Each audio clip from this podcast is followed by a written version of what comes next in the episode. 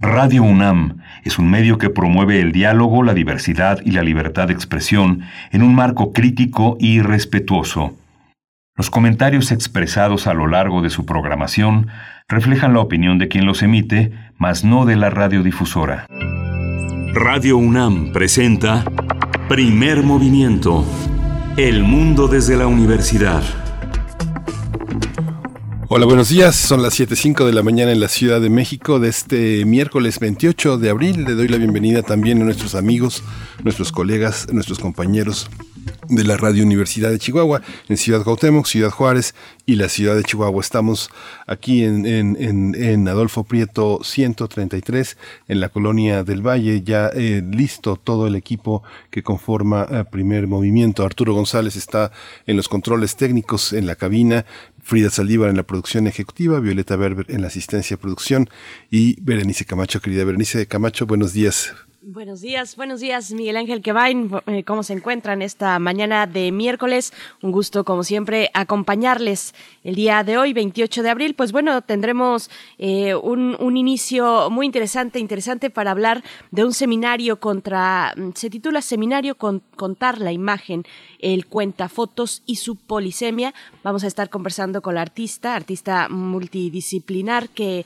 desarrollará este seminario en 17 institutos de Estudios Críticos, Gabriela Villa, es cuenta fotos, artista multidisciplinar, y también nos acompañará Benjamín, Mayer, director, fundador de 17 Instituto de Estudios Críticos. Bueno, siempre es muy interesante, son interesantes los cruces que podemos encontrar en, los, en las propuestas que hace 17 eh, Instituto de Estudios Críticos. Bueno, eh, tendremos ahora esta, esta presencia, Gabriela Villa, cuenta fotos una forma también eh, interesante y peculiar de detonar la escritura a partir de la mirada y de la imagen. Así es que, bueno, esto para, para iniciar, para iniciar bien este miércoles, Miguel Ángel. Sí, vamos a tener también eh, la presencia de las fonografías de bolsillo con Pavel Granados. hoy el tema va a ser Alfredo Parra, un compositor olvidado de la radio. Después, hacia la segunda hora, estaremos, además, estaremos enlazados con la radio Nicolaita y en, en, esa hora estaremos conversando sobre la niñez y la pandemia, las jornadas de la Casa de las Humanidades. En un primer momento estaremos conversando con la maestra Carmen Gabriela Ruiz Serrano. Ella es profesora investigadora de la Escuela Nacional de Trabajo Social de la UNAM y maestra en terapia familiar. También nos acompañará la doctora Erendira Serrano Oswald, investigadora del Centro Regional de Investigaciones Multidisciplinarias, el CRIM de la UNAM, doctora en Antropología Social con postdoctorado en Sociología y Género, maestra en Psicología Social y en Terapia Familiar Sistémica. Y en esa misma nota dedicada a la niñez y a la pandemia, estará después, nos acompañará la doctora Lucía Gabriela Cicia, ella es investigadora del Centro de Investigaciones y Estudios de Género de la UNAM y doctora en Estudios de Género por la Universidad de Buenos Aires. Así es que es una nota, una nota a la que le dedicamos eh, tiempo, una nota extendida para hablar de la niñez y la pandemia. Ahora que estamos, pues, en los días previos al festejo, al festejo de eh, el 30 de abril, el Día de los Niños y de las Niñas, Miguel Ángel. Sí, vamos a tener esa, esa perspectiva que es fundamental en estos momentos entender cómo funciona eh, el aspecto mental de la, de la infancia sometida a esta, a esta constricción, sobre todo los niños, eh, lo, grupal y lo individual. Muchos niños, hijos únicos, se quedan solos y ha sido un momento pues muy difícil en términos de salud mental. Vamos a tener hoy la poesía necesaria bajo mi responsabilidad y bueno, ya está todo listo. Tenemos una mesa del día vinculada con la autoedición en México, un mito que se viene abajo con eh, la emergencia de la calidad del profesionalismo de algunos editores que se han independizado y han colocado estrategias para que los autores puedan hacerse cargo de todo un proceso editorial que ha sido pues bastante accidentado en México. Vamos a tenerlo con Mónica Brown, ella es escritora y editora, ha fundado Mastodonte, un espacio editorial muy profesional, muy importante, y está Josefina Estrada, ella es narradora, periodista, profesora, editora desde hace muchos años en la edición independiente con Colibrí, fundadora con Colibrí, con el escritor, ensayista y poeta Sandro Cohen, se ha dedicado a este espacio, el espacio también de la redacción, de la autoedición, del rigor editorial. Por supuesto. Y bueno, cerramos la emisión del día de hoy, como cada miércoles, con Química para Todos, la presencia del doctor Plinio Sosa, académico de la Facultad de Química, divulgador científico, para hablarnos de la insoportable levedad del electrón. Es la manera en la que cerraremos a las 10 de la mañana, de aquí y hasta las 10 de la mañana, si todo marcha bien. Pues bueno, estaremos, si nos lo permiten, eh, acompañándoles en su mañana de miércoles 28 de abril. Les invitamos también como cada mañana, a saludarnos a través de redes sociales, a compartir sus, sus comentarios, pues ahí están las redes sociales, arroba Movimiento en Twitter, primer Movimiento UNAM en Facebook y nos vamos con nuestro corte informativo sobre COVID-19, información nacional, internacional y también distintas cuestiones que tienen que ver con la UNAM. COVID-19. Ante la pandemia, Sigamos informados. Radio UNAM. La Secretaría de Salud informó que el número de decesos por la enfermedad de la COVID-19 aumentó en México a 215.547 lamentables defunciones. De acuerdo con el informe técnico ofrecido ayer por las autoridades sanitarias, los casos estimados son 2.520.820. Sí, en la información internacional, China anunció que enviará a India más de 10.000 compresores de oxígeno para tratar pacientes de COVID-19 ante la crisis hospitalaria que se ha provocado por esta segunda ola de SARS-CoV-2 que sufre este país. En tanto, el presidente de Estados Unidos, Joe Biden, prometió ayuda de emergencia a India durante una conversación telefónica con el primer ministro Narendra Modi. La Organización Mundial de la Salud calificó como más que desgarradora la situación en India, que registra 17.636.307 casos acumulados de coronavirus y 197.894 fallecimientos por COVID-19.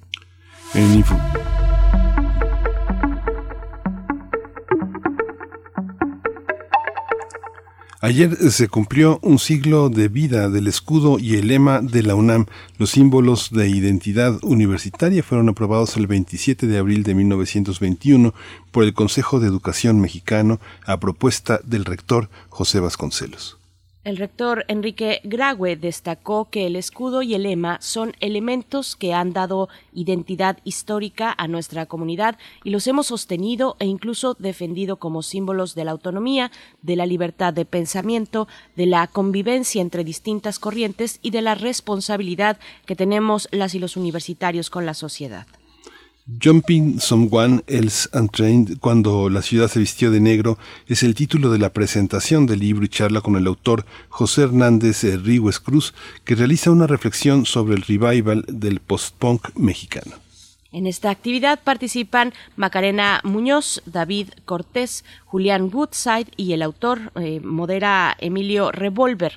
La transmisión estará disponible el día de hoy miércoles a las 7 de la tarde en la página de Facebook del Museo Universitario del Chopo y bueno, así fácilmente pueden llegar a esta eh, pues a esta presentación del libro y la charla con el autor José Hernández Ríguez Cruz. Y bueno, nos vamos, nos vamos con música. Miguel Ángel, antes de nuevo, invitarles a nuestras redes sociales, pero ¿qué es lo que vamos a escuchar a continuación? Vamos a escuchar de Guara, Yo no me voy.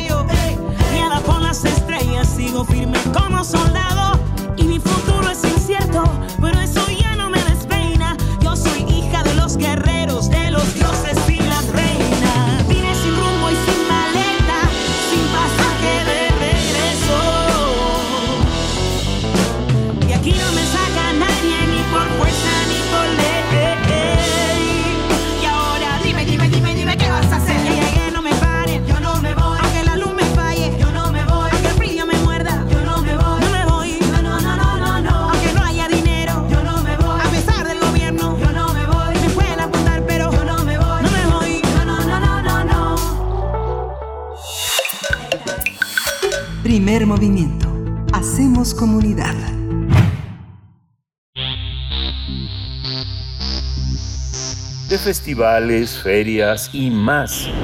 Recomendaciones culturales. Si te gusta la fotografía y la literatura, no te puedes perder el seminario Contar la imagen y el cuentafotos y su polisemia. Este seminario va a ser impartido por la artista Gabriela Villa Galindo y el propósito de este encuentro es crear un diálogo ante los recursos polisémicos de la fotografía y explorar las posibilidades de apreciación de una imagen. También se pretende que los interesados se acerquen a la foto desde el sitio de quien observa para así crear una historia o un fotocuento. Para ello, la especialista explicará los pasos para escribir un relato. Cabe señalar que el cuentafotos es el ejercicio de narrar desde quien observa, es decir, se trata de un juego literario que busca en la fotografía distintos significados.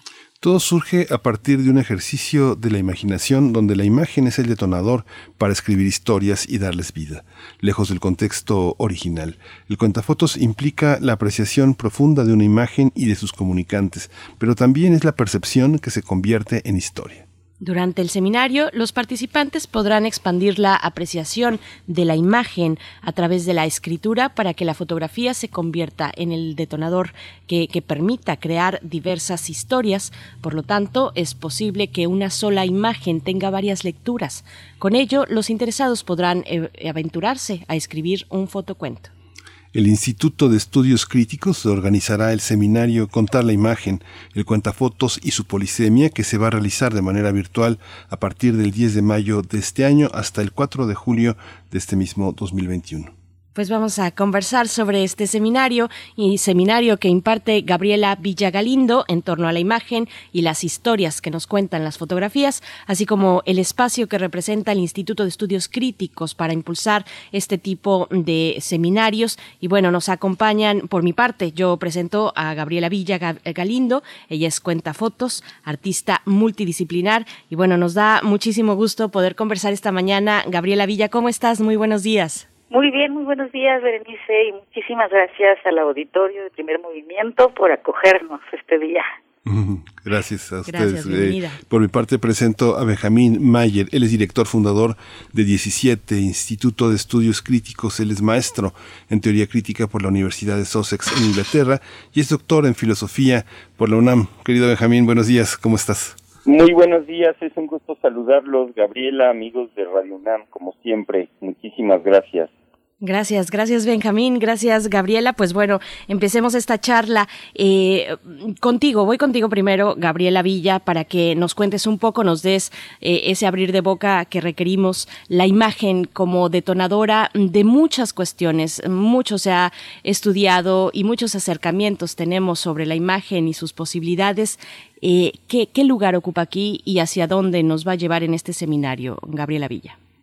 Pues mira, primeramente el cuentafotos nace de una necesidad prácticamente oracular de contar aquello que nos dice la imagen eh, con un diálogo frente a ella desde un lugar muy lúdico para jugar y formar parte de la co-creación como espectador, es decir, como parte de activación de exposiciones, así nació, nació en el centro de la imagen, es decir, haciendo un recorrido como una deriva guiada para acompañar eh, las exposiciones y después descubrí que eso se convertía en un juego literario porque la creación de eh, se convertía en, en relatos que se podían incluso sostener en sí mismos pero que además había un diálogo entre una imagen y otra entre un personaje eh, de la fotografía y uno mismo o el el narrador digamos que está por ahí. Y también había un, un juego de representación, ¿no? En el cual uno se ve reflejado ahí hacia un espejo y ese diálogo, ese binomio este, de, de apreciación de la imagen existe justo en el centro, ¿no? No, no, no en la imagen detonadora ni en la recepción, sino en aquello que está intermedial entre, entre ambas representaciones, el texto y la imagen. Es un juego lúdico muy lúdico. Muy lúdico. Me imagino, eh, viniendo del, del, trabajo que conozco tuyo, Gabriela Villa, donde precisamente lo lúdico y lo dinámico pues tienen ese espacio ese espacio importante. Eh, Benjamín Mayer, eh, te pregunto qué, qué lugar tiene el seminario, un seminario como este y la imagen eh, en el, pues, en la diversidad de propuestas que nos puede dar 17 Instituto de Estudios Críticos, Benjamín. Muchísimas gracias. Bueno, en primer lugar quiero decirles que es un es un placer porque eh, pues en, en, realidad estrictamente nos estamos eh, conociendo en este mismo momento aquí en vivo con Gabriela. Y esa esa hermosa situación se debe a que Gabriela propuso este seminario al, al instituto dentro de un esquema que hemos practicado pues eh, con este tipo de resultados hermosos me parece que ya desde hace como siete años y consiste en un, un eh, planteamiento que hemos llamado Propuestas para 17, donde hacemos una convocatoria abierta una vez al semestre y recibimos eh, pues una cantidad de, formulaciones, de seminarios y demás que canalizamos generalmente a través de nuestra división de extensión como cursos abiertos. Esos cursos encuentran su público y se echan a andar. De este modo, dado nuestro formato digital desde el inicio, eh, nosotros llevamos 15 años trabajando en línea, pues decidimos que no tenía sentido atenernos al modelo eh, tradicional universitario en que pues supuestamente los que saben están adentro y los que no saben están afuera. Dada la interactividad digital pareció tener sentido desde ese entonces pues eh, convocar al saber que tienen de afuera para que nos propusieran cosas que ni siquiera sabíamos, que no nos habíamos imaginado y de ese modo eh, pues recibirlas, eh, promoverlas y, y, activarlas. Eh, de este modo hemos trabajado ya alrededor como con 600 seminarios a lo largo de los años que hemos abierto de este modo eh, y es por eso que me parece particularmente eh, pues ligado también a la temática que estamos hablando, el hecho de haber recibido un curso y conocer en vivo a través de su medio a la proponente de esta actividad. Bueno, pues muy, muy honrados estamos en este espacio de, de, presentarles el uno al otro. Así es que, bueno, Miguel Ángel. Sí, este, Benjamín, también hay un, hay un espacio ahora que comentas, digamos, con esta apertura, este encuentro con, eh, con, con, Gabriela Villa, hay que decir, y te comprometo de una vez a que lo desarrollemos más adelante, eh, eh, 17 cumple 20 años y se tienen que celebrar y ya lo están planeando. Ha sido un espacio de convergencia intelectual y esta manera de plantear los seminarios y de plantear eh, la, la gestión del conocimiento coloca a 17 pues en uno de los más altos niveles eh, de educación superior porque pues no es solo el propósito enseñar sino aprender enseñando y la gestión de, conocimiento. Cómo funciona también esta eh, estas materialidades estas especialidades en 17 de la que forma parte hoy Gabriela Villa muchísimas gracias Miguel Ángel. Te saludo con muchísimo gusto como siempre. Pues miren es inevitable en esta ocasión además eh, hacer mención de una figura que para nosotros tuvo una eh, importancia capital en, el momento fundacional del instituto, efectivamente hace 20 años y más, que es la figura del fotógrafo ciego, porque el, hermoso y pertinente planteamiento de Gabriela también tiene que ver con la pregunta o esa relación siempre indirecta que el ciego tiene con las imágenes que es una pregunta que nos ha ocupado largamente a lo largo de los años. Tan es así que podríamos describir el instituto en su conjunto como el desdoblamiento de esa lógica original del fotógrafo ciego. Hemos dicho en muchas ocasiones que la topología del instituto es la del fotógrafo ciego, en el sentido de que lo que se trabaja es cómo sostener relaciones indirectas, necesariamente indirectas, con aquello a lo que no tenemos acceso inmediato en el sentido positivo, incluso en el sentido del positivismo, digamos, epistémicamente hablando. Entonces, el, el lance se ha tratado de, cómo pensar eh, las consecuencias para todos los ámbitos, para los ámbitos del conocimiento, pero también de las prácticas institucionales de esta misma lógica, que por otro lado exploran tan bellamente en esta propuesta presentada eh, por Gabriela Villa.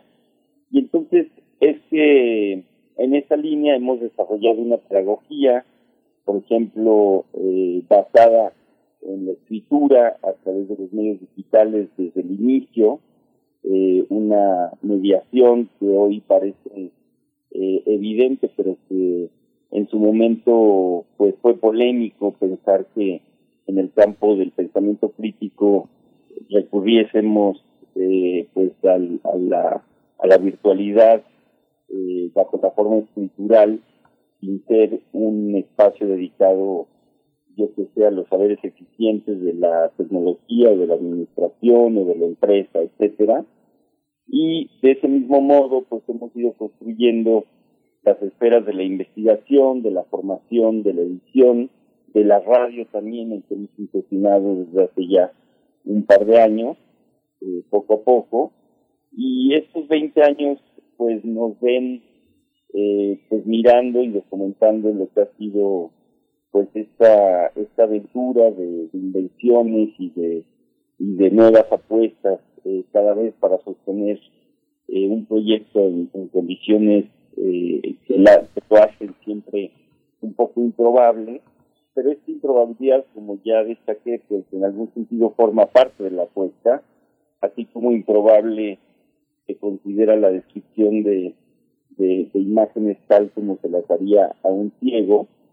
Y pues simplemente para dejar la mención y que se desarrolla en un momento más, pues estamos por revelar una propuesta que es nuestra articulación en lo económico eh, para resolver nuestras formas de sostenernos sin depender de subsidios públicos, de inversionistas privados en el sentido comercial y tampoco de eh, los apoyos provenidos de las fundaciones internacionales, que sería una vía aparentemente natural para nosotros.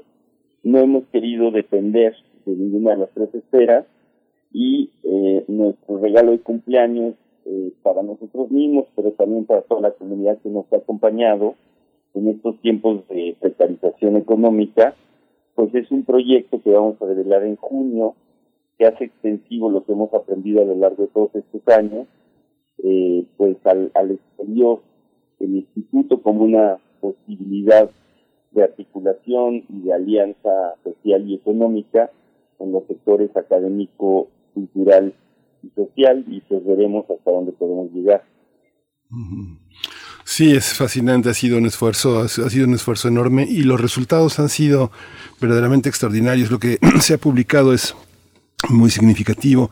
Ahora vuelvo con Gabriela, con Gabriela Villa. Gabriela, eh, las figuras centrales de este encuentro son por una parte dos grandes eh, filósofos ensayistas, Walter Benjamin, Roland Barthes, pero también hay una parte de la imagen que que vivimos todos los días, que es una imagen que amenaza y que de alguna manera es un, eh, es un eh, delincuente hacia el psiquismo que está siempre alrededor. Hay una propuesta también que valdría mucho la pena que nos contaras, que es la propuesta que ha hecho Mitchell White y David Epstein, que permite tener eh, elementos para poder defendernos de estas imágenes amarillistas, rojas, alarmistas, sin, ninguna, sin ningún propósito más que impactar esta parte de contar una imagen tiene también un efecto terapéutico, conocernos a nosotros mismos mientras conocemos la imagen. Cuéntanos un poco de esta perspectiva también que tiene el curso. Sí, precisamente por qué elegimos esa imagen y desde dónde nos relacionamos con aquello que nos cuenta de la imagen representada, nos manifiesta una realidad eh, que habitamos durante el seminario, digamos que el participante recibe este acompañamiento para reflexionar sobre esa apropiación de la imagen y a través de la escritura eh, pretende pretendemos jugar a esa relación que tenemos en de la crisis de la representación, de la representación actual de la de la inmediatez. Así que, pues sí, en el seminario ejercitamos esa posibilidad de expandir nuestra apreciación eh, de la realidad, cómo nos contamos y qué nos contamos y de qué manera nos lo narramos, tiene un impacto en la realidad que queremos construir y desde ahí vamos a trabajar. No, no profundizo más por el tiempo que tenemos, pero yo creo que ejercitar otra mirada a lo representado, lejos del contexto original de la inmediatez que ahora vivimos, pues es una es una oportunidad, ¿no? Podemos dar ante el bombardeo mediático, incluso propio, tomando como referencia las el sinnúmero de selfies que nos habitan. Pero bueno, por ahí va el diálogo. Eh, Gabriela Villa, bueno, me enlazo ahí directamente contigo para, para, preguntarte por qué la fotografía y no otro tipo de soportes visuales, gráficos, eh, ¿qué, de peculiar tiene la fotografía. Y otra cuestión, un lugar muy común que voy a ponerles, ponerte a ti, Gabriela, eh, para, para que lo desarrolles un poco. Mm, por supuesto que lo importante es el proceso y no el producto final y ese es el lugar común. Pero, pero sí, eh, porque sabemos que lleva implícito un valor eh, el proceso en tanto a la vivencia que representa, pero, pero también es cierto que existe el miedo a la hoja en blanco y aquí eh, cuando se trata de la escritura. Y entonces aquí pensar en la imagen, en la fotografía, además una fotografía que se vincula directamente con la persona, con la mirada, con aquella persona que está mirando desde un punto muy peculiar, bueno, y detona una serie de consecuencias.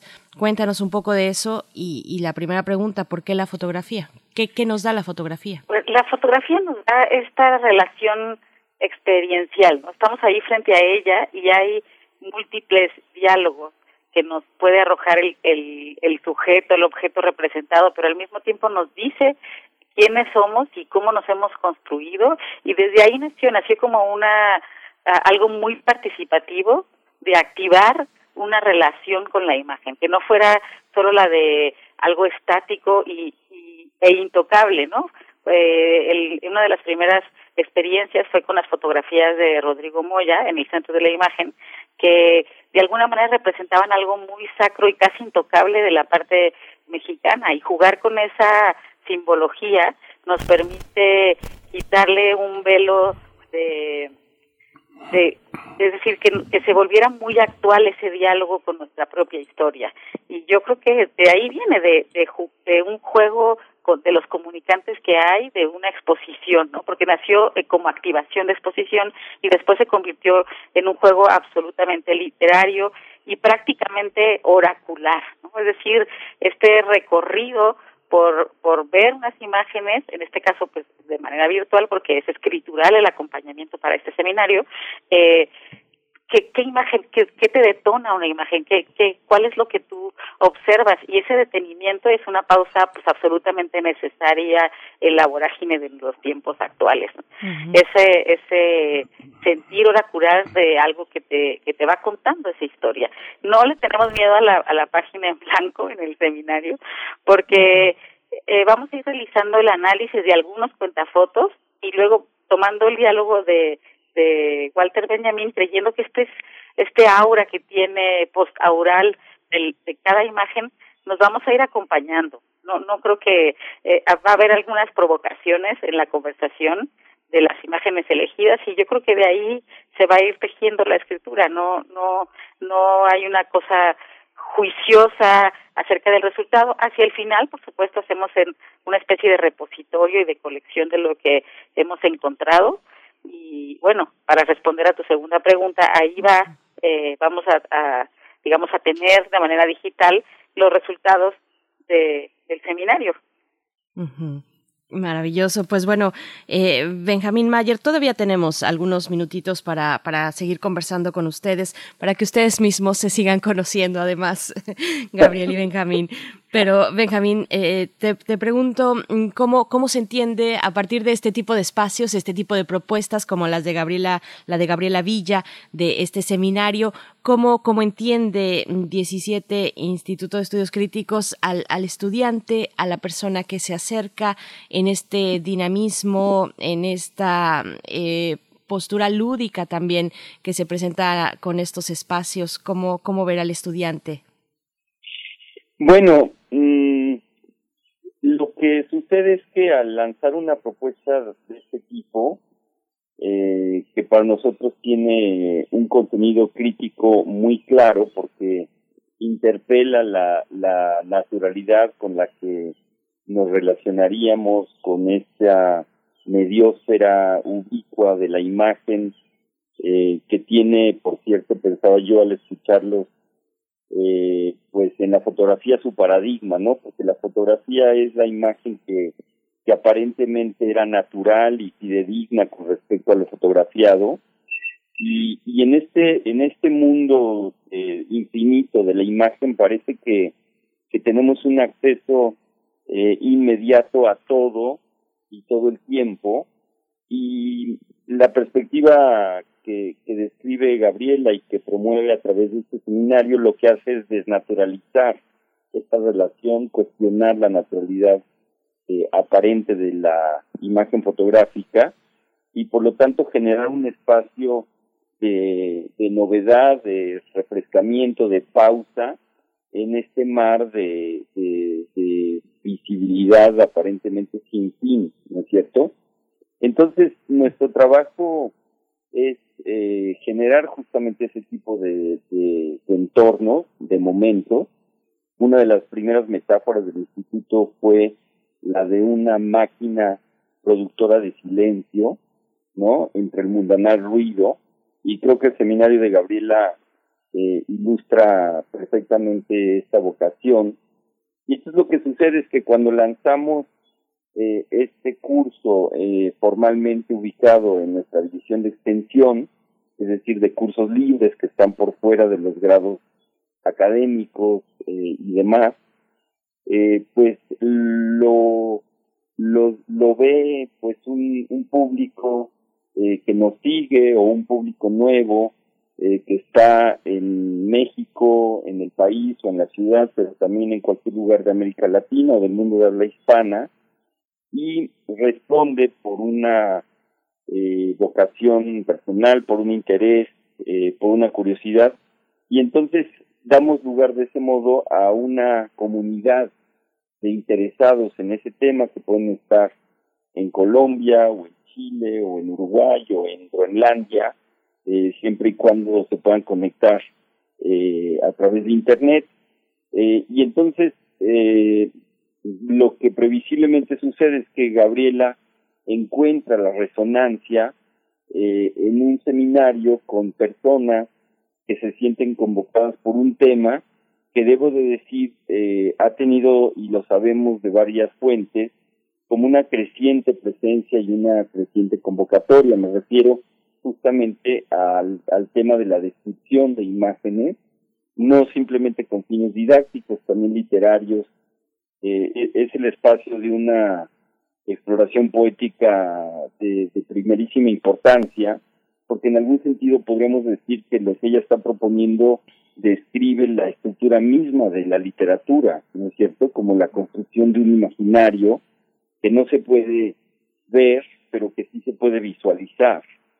Eh, entonces, pues muchas veces esas relaciones que, que permite nuestro dispositivo dan lugar a colaboraciones posteriores, a invitaciones, en fin, a la, a la formación de un circuito en torno a un tema que es generado por el encuentro final del curso, pero que tiene pues un destino eh, posterior. Entonces es un seminario en el sentido estricto de la palabra, me refiero al sentido de ser un semillero y pues esperemos que esto sea también el caso para, para esta propuesta que ha hecho Gabriela y, y que de este modo nuestros esfuerzos de, de, de difusión y de promoción de la actividad, lo que estamos haciendo ahora mismo, en realidad pone las bases para la formación de esta comunidad de interés que he descrito antes. Y eso sería, eh, pues, eh, descrito brevemente, el modo de operar no solamente de estas propuestas de extensión, sino de la construcción de comunidades en torno a temas específicos que permanentemente promovemos desde el instituto y que en algún sentido sostienen al instituto mismo. Uh -huh. Gabriela, ahí también en ese aspecto la, la, propuesta de, eh, de, analizar imágenes que han producido otros y que produce el mismo, eh, el mismo fotógrafo tienen una diferencia hoy en el mundo que vivimos donde la producción de la imagen es, es enorme. Alguien en un cumpleaños, en una fiesta, en un viaje puede hacer eh, más de mil fotos, tira y tira a lo largo de 24 horas de un viaje, por ejemplo, de un viernes a un domingo. Ese, ese relato eh, es, algo que funciona eh, de manera inconsciente, la construcción de ese relato, la historia que se inventa siempre es una versión de las cosas o hay una manera de construir el relato que sea como un proyecto previo a la imagen y no posterior a su producción o a su lectura. Yo creo que para que la fotografía se convierta en un detonador de historias, solo necesita que exista como, como la vida misma. Es decir, por eso es importante tejerlo con, el, con lo narrativo, con aquello que somos capaces de contarnos y de contarles a los otros a través del ejercicio de mirar de una manera. No es, no es el tecnicismo en sí mismo del instante en el que se tomó la foto, sino que lo más, eh, lo más interesante del proceso es que hay un recurso polisémico, narrativo, que viene desde la fotografía, pero también desde quien recibe la fotografía. Y además de cómo nos contamos aquello que nos contamos. Y, justo eh, autorretratarnos, ¿no? O retratar esta cotidianidad, pues seguramente será una de las reflexiones importantes que aparecerán, pero no no de manera gratuita, sino porque estamos en este proceso, ¿no? En este en este instante vivimos eso, así que eh, por eso va a ocurrir, no porque el, seminario esté propuesto desde ese lugar, pero de manera natural acompaña la realidad actual. eh, aquí lo interesante es que hay que elegir una imagen para contarnos o para contarle al otro y, y eso exponer esas razones por las cuales te vuelves co-creador de, de esa pieza y entonces ahí aparece el yo, ¿no? Es decir, aquello que te cuenta la historia y desde dónde te la cuenta, pues es imposible que se disasocie. Ahí, ahí va a estar. Sí. Finalmente, Benjamín, estos 20 años de trabajo del instituto que lo ha colocado también bajo la mirada eh, o en la mirada del mundo es eh, el trabajo a distancia.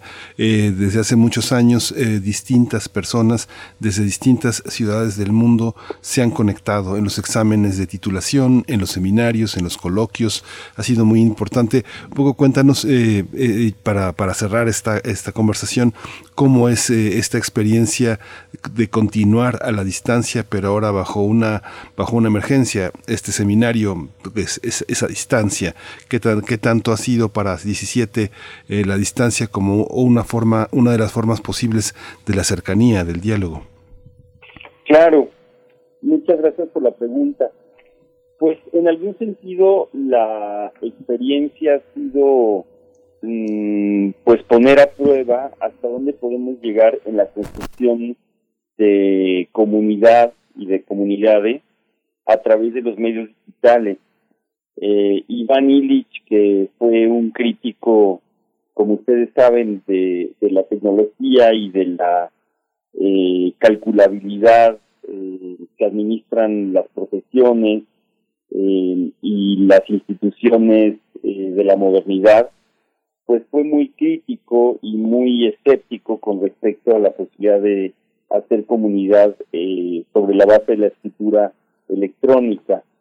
Eh, hoy en día que estamos inundados eh, por estos medios digitales, eh, para bien y para mal, eh, la pregunta por la posibilidad de hacer comunidad eh, en su elemento es una pregunta esencial, yo diría urgente, y lo hemos visto dada la pues distorsión de procesos políticos de primera importancia a través de la manipulación de las redes y demás que hemos visto en procesos electorales, eh, entre muchos otros en los últimos años. Entonces, eh, nosotros pues vemos con, con, con mucho asombro lo que ha sido este proceso de digitalización salvaje, diría yo, eh, durante esta pandemia, una digitalización que ha sido, por un lado, pues, entendible y necesaria, por ejemplo, en los ámbitos educativos, eh, laboral y tantos otros, pero lo que vemos con mucha alarma es eh, cómo se ha dado justamente a partir de los términos del eje, de la imagen y de la transmisión en vivo, es decir, eh, la pantalla televisiva, el Zoom, ¿no? Donde supuestamente quienes tienen eh, acceso a esos medios que se pasan 12 horas y más en, en enlaces en vivo para todos los fines. Y por contraste, nuestra propia propuesta siempre ha estado, por cierto, mucho más en la línea de lo que plantea Gabriela, asociado con el paradigma del intercambio asíncrono y por escrito. Es decir, que hemos promovido la limitación del modelo de transmisión en vivo por vía digital para dar lugar al intercambio que puede ser por cierto, muy intenso y es perfectamente posible enamorarse en una relación epistolar, como clásicamente se sabe también en el campo literario, es decir, que la, la, la escritura tiene una evidente eh, intensidad y eh, permite pues un espacio mucho más eh, amable a, a, en la interacción, eh, digamos, a distancia y, virtual, para seguir usando esta palabra. Mm, y nos parece que de este modo nuestro trabajo sí puede eh, servir como una referencia que haga de contraejemplo a los usos y costumbres de esta eh, digitalización eh, salvaje que, que, bueno, consabidamente es tan agotadora eh, y que genera esta sensación de estar siempre eh, bajo el, el, ojo, ¿no? Del, gran hermano, eh, literal y metafóricamente, tanto en los espacios de, de, desarrollo profesional, de intercambio económico, como también de, de formación escolar y, y, en la educación superior. Entonces, además del interés inherente que tiene una propuesta como esta, eh, creo que sí nos habla con muchísima elocuencia de otra mirada posible a la interacción eh, por vía digital, Mm, la palabra virtual no me gusta mucho porque parece sugerir que se virtualiza la, la presencia y que se trata de emular la presencia virtualizada, ¿no? A través de estos medios. Nosotros preferimos pensar que se trata enteramente de algo nuevo que hay que inventar en su experiencia y sus características y que por lo tanto mm, en nuestra pedagogía, por ejemplo, hablamos más bien de lo estructural, ¿no? Que los medios digitales son un dispositivo para la escritura y no para la visualización eh, de la presencia. Y, pues esto tiene tal clase de consecuencias eh, personales, sociales, políticas, éticas, tecnológicas, dado que, por ejemplo, el consumo de energía es eh, astronómico, mucho mayor eh, en el caso de los enlaces en vivo que en el caso de los enlaces asíncronos. Entonces, justamente en la vía de Illich, con y contra Illich, buscaríamos el espacio como cuando él se refería a la bicicleta como el medio más convivial, eh, conjuntaba pues la velocidad adecuada, el consumo de energía adecuado y la socialidad eh, pues deseable, nos parece que es mucho más convivial pensar estos medios en esos términos que en este abismal este, extremo con, el que se practican hoy en día. Y esto pues sería un punto de partida para hablar de muchísimas consecuencias en todos los ámbitos eh, pedagógicas, sociales, económicas, políticas, ambientales, que nos permitirían un asidero para cuestionar la forma en que hemos encarado el presente pandémico, amén de las preguntas de acceso eh, que son fundamentales con respecto a todos estos medios eh, en un país tan desigual como el nuestro.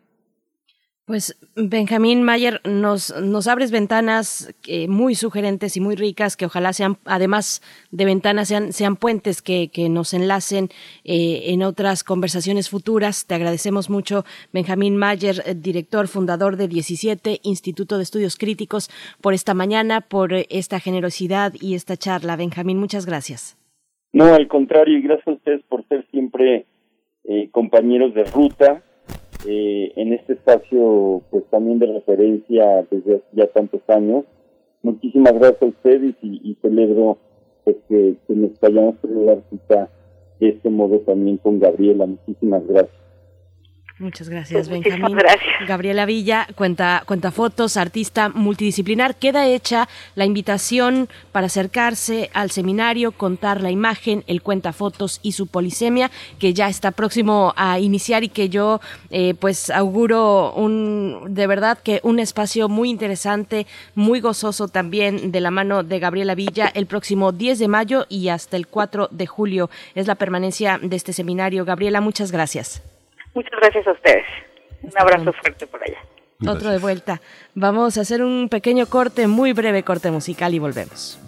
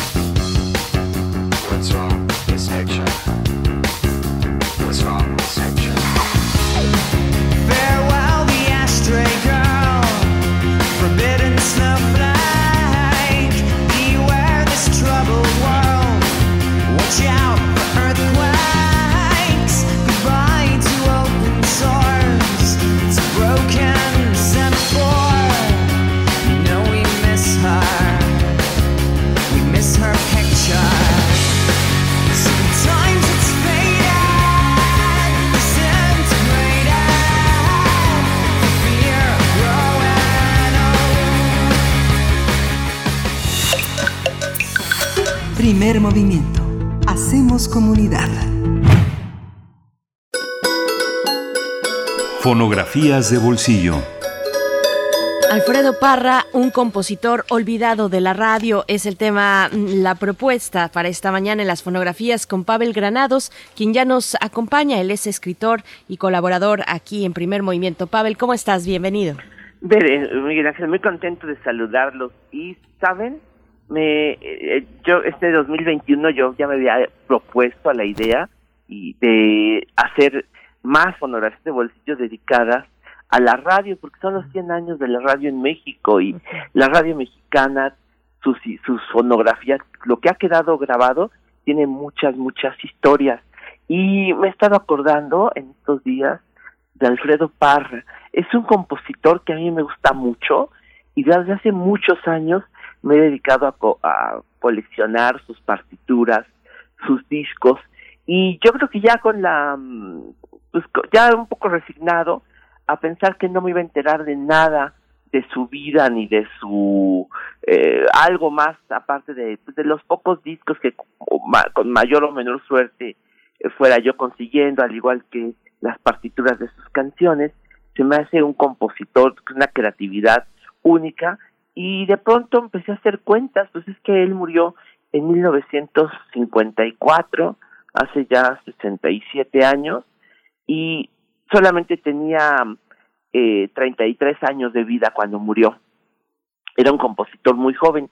No obstante, pues también tuvo bastantes años de carrera eh, en la cual le fue muy bien, porque en 1941, cuando él tenía apenas 20 o 21 años, le grabaron su primer éxito, le fue de veras muy bien y pues empezó a hacer una carrera con bastante éxito, tuvo su orquesta, comenzó a, a, viajar por bastantes lados y resultó que hace tiempo me visitó en la fonoteca eh, nacional eh, un, un amigo este de mucho tiempo eh, eh periodista de muchos años, de más de 60 años de, de, de carrera como periodista, don Edmundo Arbizu, y nos pusimos a platicar, pues ya saben, de personas de otros tiempos, y le dije, don, don Edmundo, ¿usted se acuerda de un compositor que se llama Alfredo Parra?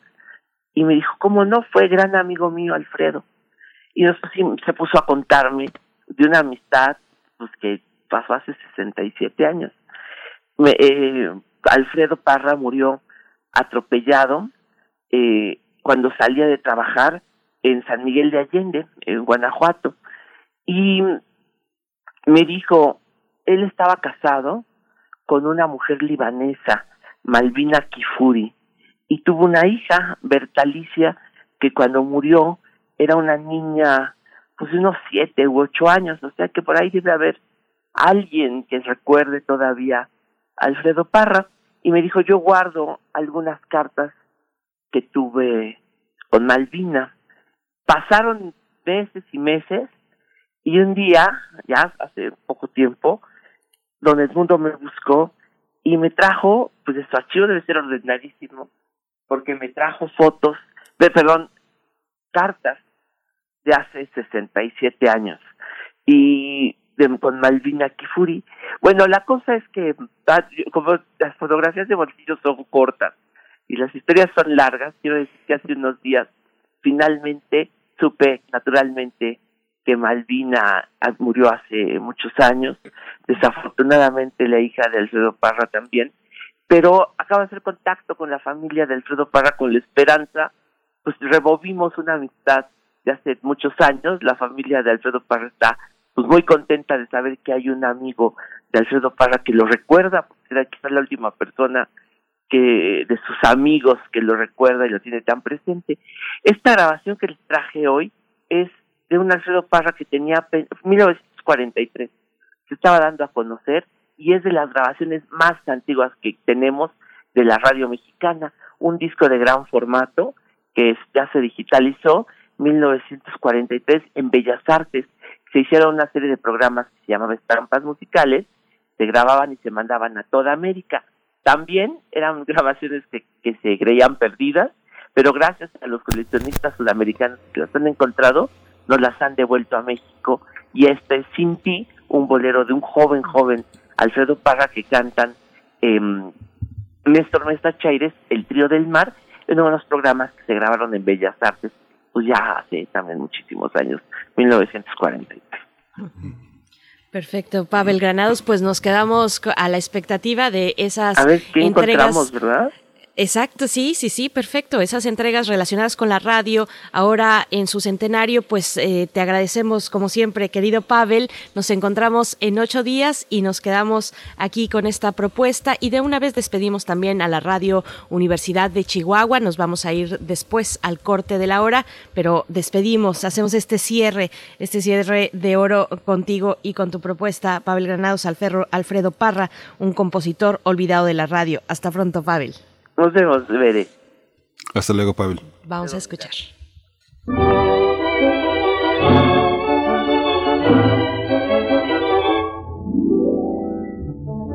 La queja sube a los labios y se escapa un suspiro. Sin ti es la canción que cantan Néstor Mestachaires y el trío del mar. Sin ti yo me desespero y a pesar de ser falso tu querer, te quiero. ¿Por qué tiemblas cuando dejas? Dime si otro amor dejó el sin en tu corazón. Ven a esta agonía. Tú para mí. Si tú no me has olvidado, yo haré estremecer todo tu querer muy cerca de Ven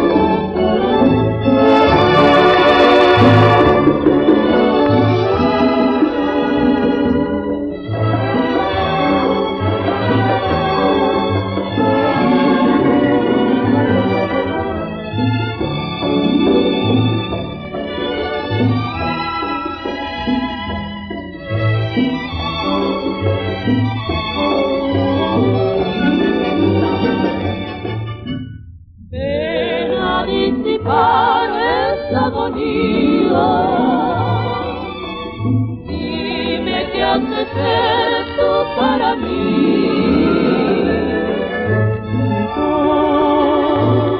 No me has olvidado. Yo haré estremecer todo tu querer muy cerca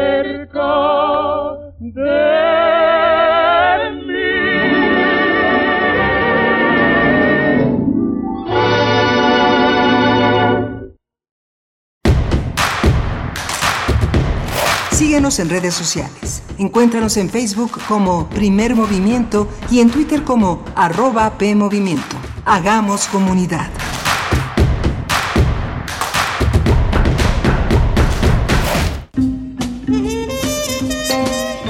Los intérpretes de ayer y hoy tienen un espacio donde fluir. Panorama del Jazz con Roberto Aimes, lunes a viernes a las 19 horas. Sé parte del ritmo y su significado. Radio UNAM, experiencia sonora. El PRIAN dice que quiere ponerle un alto a Morena, pero lo que en realidad quiere es ponerle un alto a la austeridad, a los apoyos sociales y a la lucha contra la corrupción. Cuando ellos se alternaron el poder, paralizaron a México y ahora buscan frenar la transformación para recuperar sus privilegios. Pero el pueblo ya decidió. Estamos listos para defender la cuarta transformación. Vamos a defender la esperanza. Vota por las y los diputados federales de Morena, la esperanza de México. Les dijimos que merecemos lo mismo. Acceso a la salud, alimentación y transporte seguro. Les dijimos que necesitamos tener las mismas oportunidades laborales y los mismos salarios. Pero no nos escucharon. Así que con fuerza, este 6 de junio, en las urnas se los vamos a volver a decir. Fuerza por México. Garantiza leyes y programas de apoyo que darán bienestar a la mujer. ¡Que hable México! Todas somos Fuerza por México. Con Morena, las grandes decisiones del país las toma la gente. El pueblo guía nuestro proyecto de transformación. Hoy su voz suena más fuerte que nunca. El pueblo participa en la construcción del destino de México. Este movimiento es suyo. El pueblo elige a sus representantes y el destino de los proyectos y recursos de la nación que son suyos también. Nosotros respetamos la voluntad popular. Con Morena, el pueblo manda. Morena, la esperanza de México. Para entender que el diálogo genera espacios colectivos y que la violencia no es opción, escuchar y escucharnos, construyendo igualdad, con María Amalia Fernández. Miércoles 10 de la mañana por Radio UNAM. Experiencia Sonora.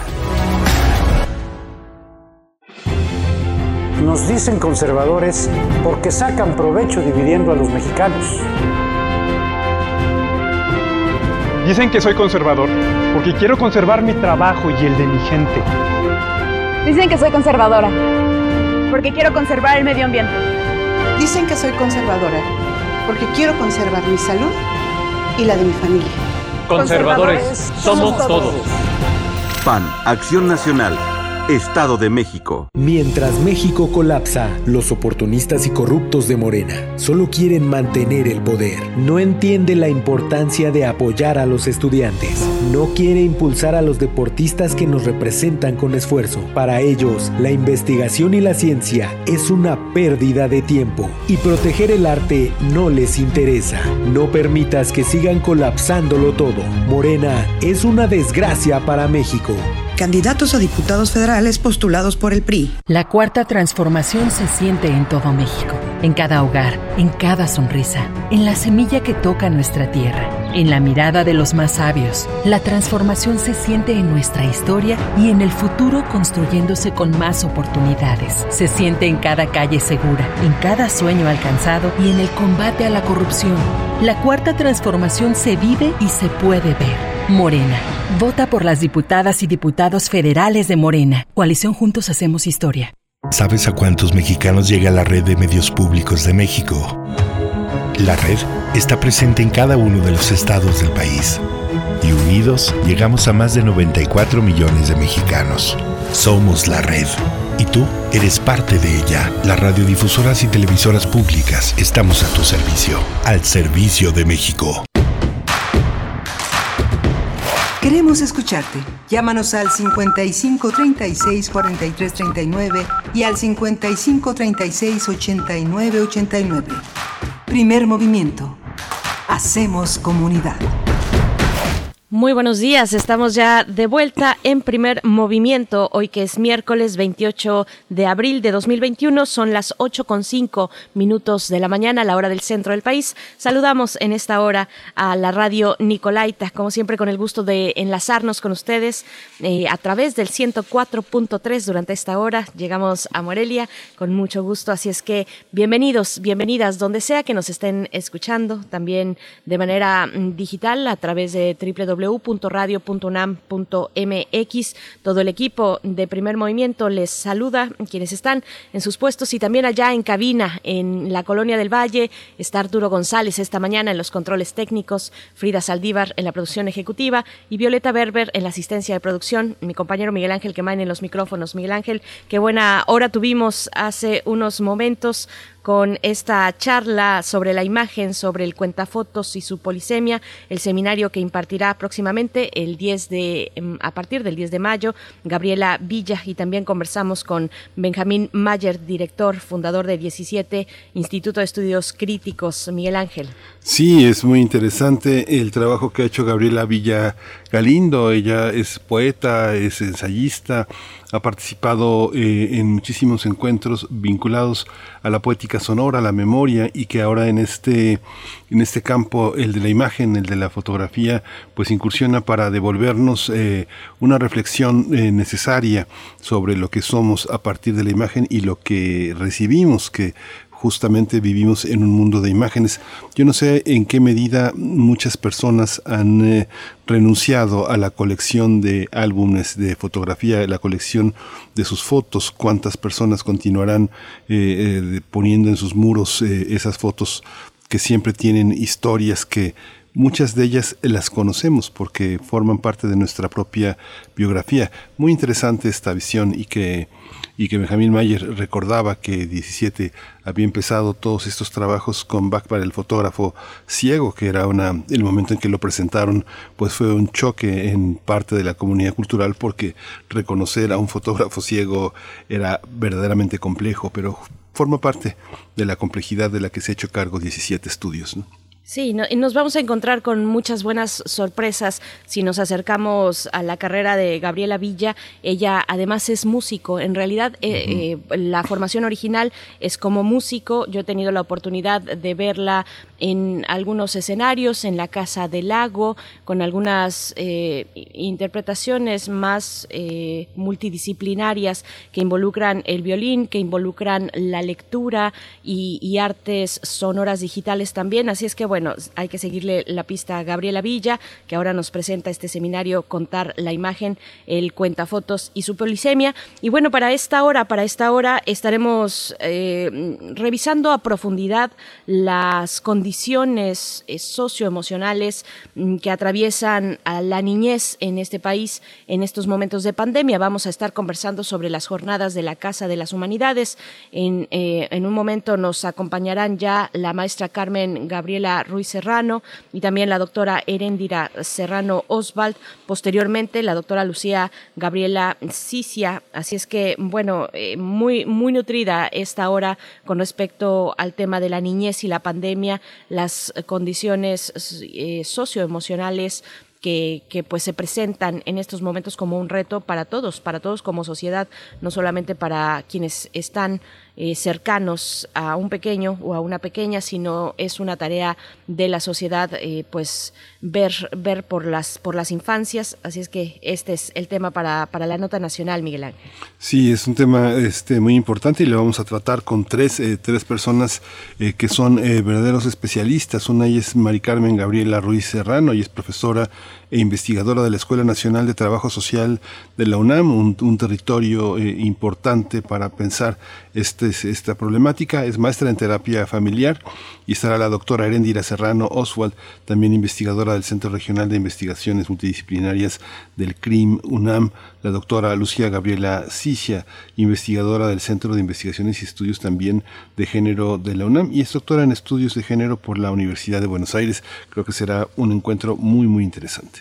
Y antes de irnos a la nota nacional, de nuevo les invitamos a acercarse a este programa dedicado a los 500 años de la entrecomillada conquista. Ahora lo decimos así con comillas, eh, mencionamos esa palabra, pero en México 500.unam.mx es el sitio al que se pueden acercar y ver muchos materiales, muchos eventos. El día de ayer fue la eh, inauguración y también una charla inicial en la que estuvo presente y, el mismo eh, nuestro colaborador nos, nos, nos decía, Federico Navarrete, el doctor Federico Navarrete nos decía, nos invitaba a esta, a esta charla. Pues bueno, hay todavía más, hay muchas conferencias. El día de hoy, 28 de abril, se llevará a cabo eh, aquella titulada Semejanzas y contrastes entre las independencias de México y Brasil, 1820-1822. Mm, Joao Paulo Pimenta es eh, de la Universidad de Sao Paulo en Brasil, es quien llevará a cabo esta charla a través del canal de YouTube del Instituto de Investigaciones Históricas de la UNAM. No se pierdan, no se pierdan la gran cantidad de eventos, de charlas, de conferencias que tienen eh, dispuestas ya pues en este proyecto de Cultura UNAM a través del el portal mexico500.unam.mx. Sí, ayer yo me terminé terminé la terminé el día echándome la conferencia de Alicia Mayer y Federico Navarrete que está en Cultura UNAM, se llama México 500, nombró la conmemoración. No sabes qué divertida, Berenice, fue divertidísima.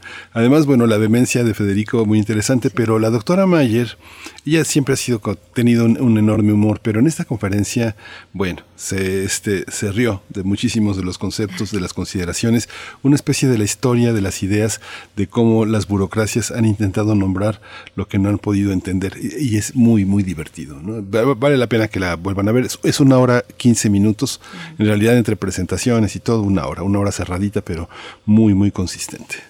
Yo ya no pude verla, me quedé con las ganas, tuve que realizar otras actividades, pero el día de hoy, el día de hoy, pues afortunadamente esto se queda en un repositorio virtual y, ya tengo algunas acumuladas porque no nos vamos a basto, ¿eh?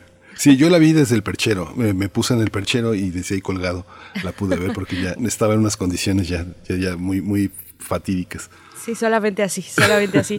Pues bueno, vamos, vamos ya con nuestra nota nacional. Les invitamos a enviar sus comentarios en redes sociales, arroba P Movimiento en Twitter, primer Movimiento UNAM en Facebook. Vamos ahora sí con nuestra nota nacional. Primer movimiento. Hacemos comunidad.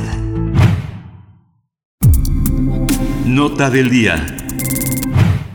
La jornada de humanidades y las niñas y los niños, miradas múltiples desde la educación, salud, sexualidad y las artes, se va a realizar con el propósito de promover la reflexión sobre los efectos del COVID-19 en la vida de los menores. En estas jornadas se pretende que los participantes analicen diversas perspectivas sobre los contextos que rodean a los niños y la dificultad que tienen para afrontar los problemas de la actualidad. La Dirección General de Divulgación de las Humanidades, a través de la Casa de las Humanidades y del Museo de las Constituciones, realizará esta jornada mañana miércoles 28 de abril desde las 11 de la mañana y hasta las 19 horas es decir, el día de hoy, miércoles 28 de abril. Así es, la intención es ofrecer propuestas a educadores, madres y padres de familia para acompañar a los menores de edad en su desarrollo. Para ello, se realizarán diálogos en vivo sobre la niñez durante la pandemia y sus efectos socioemocionales. También se hablará del cuerpo, el género y la educación sexual, además de sugerir herramientas y estrategias de acompañamiento. Esta jornada que se realizará el día de hoy se podrá ver completa a partir de la transmisión virtual que se realizará en YouTube Humanidades UNAM y en el Facebook Humanidades Comunidad UNAM y Casa de las Humanidades. Pues vamos a tener un preámbulo, vamos a tener una conversación sobre los efectos socioemocionales de la pandemia en la niñez, así como de su aprendizaje y la importancia, la importancia de hablar del cuerpo, el género y la educación sexual con niños y niñas en el marco de las jornadas que organiza la Casa de las Humanidades. Y este día nos acompañan dos invitadas inicialmente, después tendremos la oportunidad de platicar eh, con una tercera invitada, pero por mi parte presento primero a la maestra Carmen Gabriel Gabriela Ruiz Serrano y es profesora investigadora de la Escuela Nacional de Trabajo Social de la UNAM y maestra en terapia familiar. Maestra Carmen Gabriela Ruiz Serrano, gracias por estar con nosotros esta mañana. Bienvenida a Primer Movimiento. Al contrario, muchas gracias a ustedes. Muy buenos días a todas y todos. Gracias. Doctora Erendira Serrano Oswald está con nosotros. Ella es investigadora del Centro Regional de Investigaciones Multidisciplinarias del CRIM, UNAM. Es doctora en Antropología Social. Ella tiene un postdoctorado en Sociología y Género y una maestría en Psicología Social y en Terapia Familiar Sistémica. Bienvenida, doctora Erendira Serrano Oswald. ¿Qué tal? Muy buenos días. Un saludo muy cordial a su auditorio y a ustedes. Gracias. Gracias, doctora Erendira. Bienvenidas ambas. Pues bueno, eh, difícil poner un punto de arranque, pero ¿qué destacar? ¿Qué elementos pueden guiar nuestra reflexión respecto a los efectos de la pandemia mm, sobre la niñez, sobre los niños y las niñas? Doctora Erendira Serrano, por favor, si puede dar ese comentario inicial.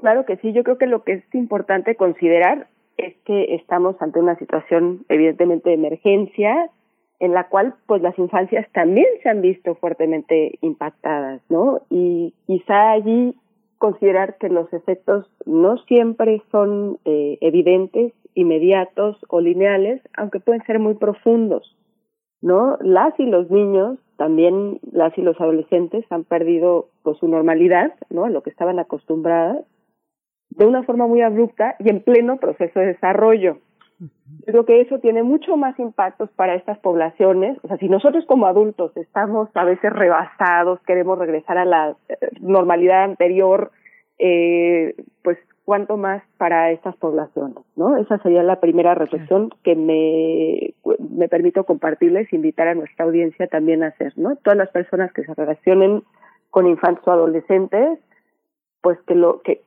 que lo, que lo consideren, ¿no? Porque vivimos en un mundo bien adultocéntrico y hay que considerar eh, esta realidad pandémica desde el punto de vista de las infancias y de la adolescencia. Claro. Maestra Carmen Gabriela, pues, eh, ¿qué decir, qué observar? Porque los adultos, los padres, las madres, tenemos, pues, tenemos, no nos damos abasto en estos momentos, no nos hemos dado abasto, hay que atender múltiples tareas en, la, en, en, casa que se ha convertido en este espacio multimodal donde desarrollamos todas nuestras actividades. ¿Qué, qué observar, cómo guiarnos para poder, para poner atención a la salud y los efectos socioemocionales de los más pequeños en casa, maestra Carmen? Y pues siguiendo esta misma línea planteada por la doctora Erendira, en efecto, me parece que las afectaciones socioemocionales que la pandemia va a dejar en niñas, niños y adolescentes es difícil aún de dimensionar, dado que se encuentra vinculada no solamente con un tema sanitario, no nada más y tiene que ver con esta narrativa biológica quizá de lo que la pandemia eh, puede dejar en, en términos de salud, sino en todas las implicaciones que puede tener en los contextos tanto familiares como comunitarios, que son los que acogen y sostienen a las niñas y los niños. Algunos organismos ya de carácter internacional y nacional pues nos han advertido cuáles pueden ser algunos de estos síntomas ¿no? Eh, que, que en realidad son las manifestaciones que nuestra niñez puede estar teniendo para que padres, madres, cuidadores estemos alerta. Muchos de ellos pueden presentar dificultad para dormir, dolores como eh, diversos eh, a nivel físico, pueden manifestar irritabilidad, enojo, estrés e incluso la misma inhibición para manifestar sus emociones y en ese sentido pues decir que no es la misma forma en cómo la expresan los niños de primera infancia en el rango 0-5 años a como lo puede hacer un niño en etapa escolar o bien como lo puede hacer un adolescente. En ese sentido, padres, madres, cuidadores deberemos estar muy alertas de cuáles son estas actitudes que pueden estar presentando que son diferentes a aquellas actitudes que tenían antes de que se diera este contexto y estar muy pendientes de estas necesidades Sabemos justo lo que acabas de comentar en términos del estrés que genera para las, las familias el tener que estar eh, conviviendo dentro de casa y además las afectaciones económicas que esto puede tener. En ese sentido requiere de un mayor esfuerzo por parte de los sistemas de familia. Claro. Ah, este punto de arranque de, la familia, eh, ¿cómo, cómo, cómo, empezar a pensar, doctoras, la, situación?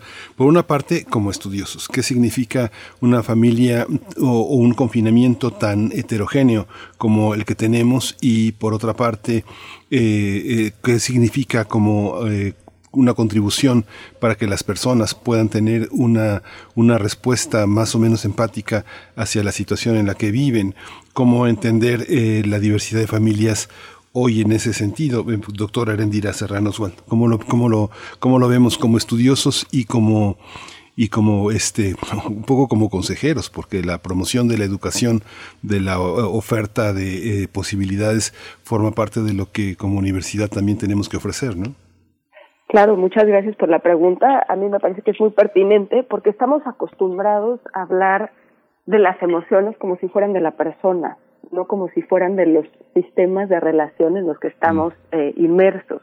Y ahí la familia pues que de por sí es el, digamos, el ámbito de socialización primaria, en este contexto de pandemia, los ámbitos de socialización secundaria ante el confinamiento, eh, el cierre presencial de las escuelas, pues están cumpliendo la función eh, socializadora secundaria también, ¿no?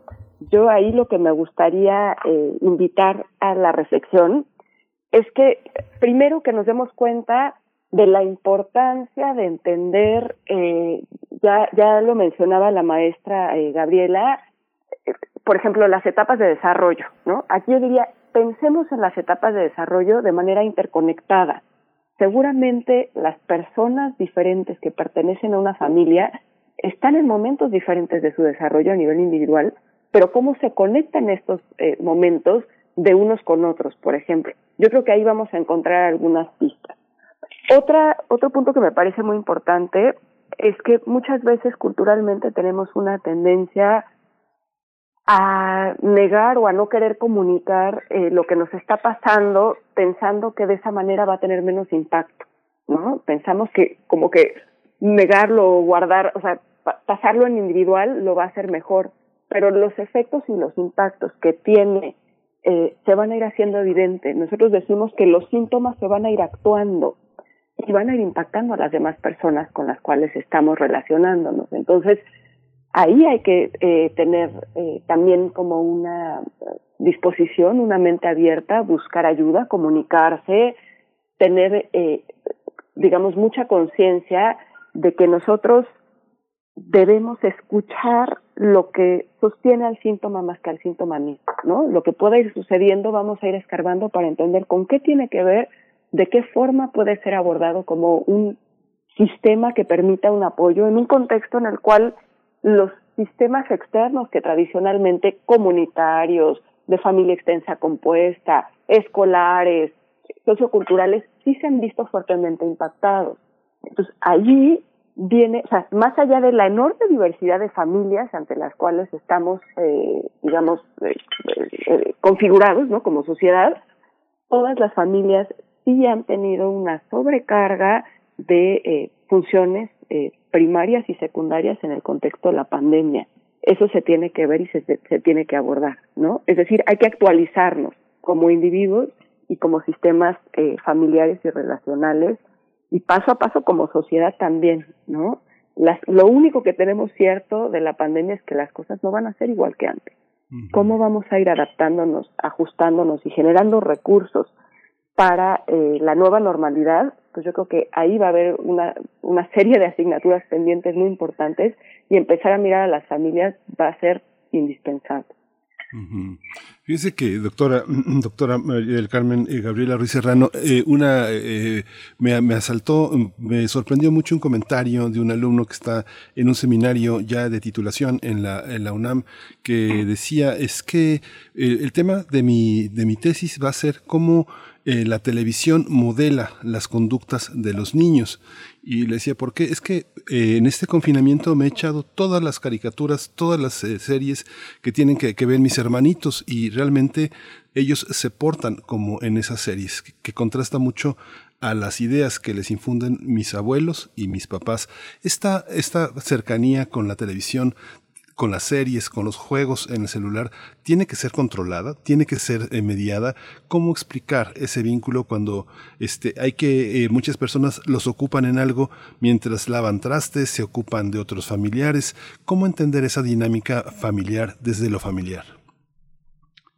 Y me parece que no nada más habría que reducirlo al papel que puede jugar la televisión, sino hoy todos los medios de comunicación, hoy que vivimos en la era digital, el papel que juega la Internet, en términos de cómo modela y cómo puede influir en el comportamiento de las niñas, los niños y los adolescentes.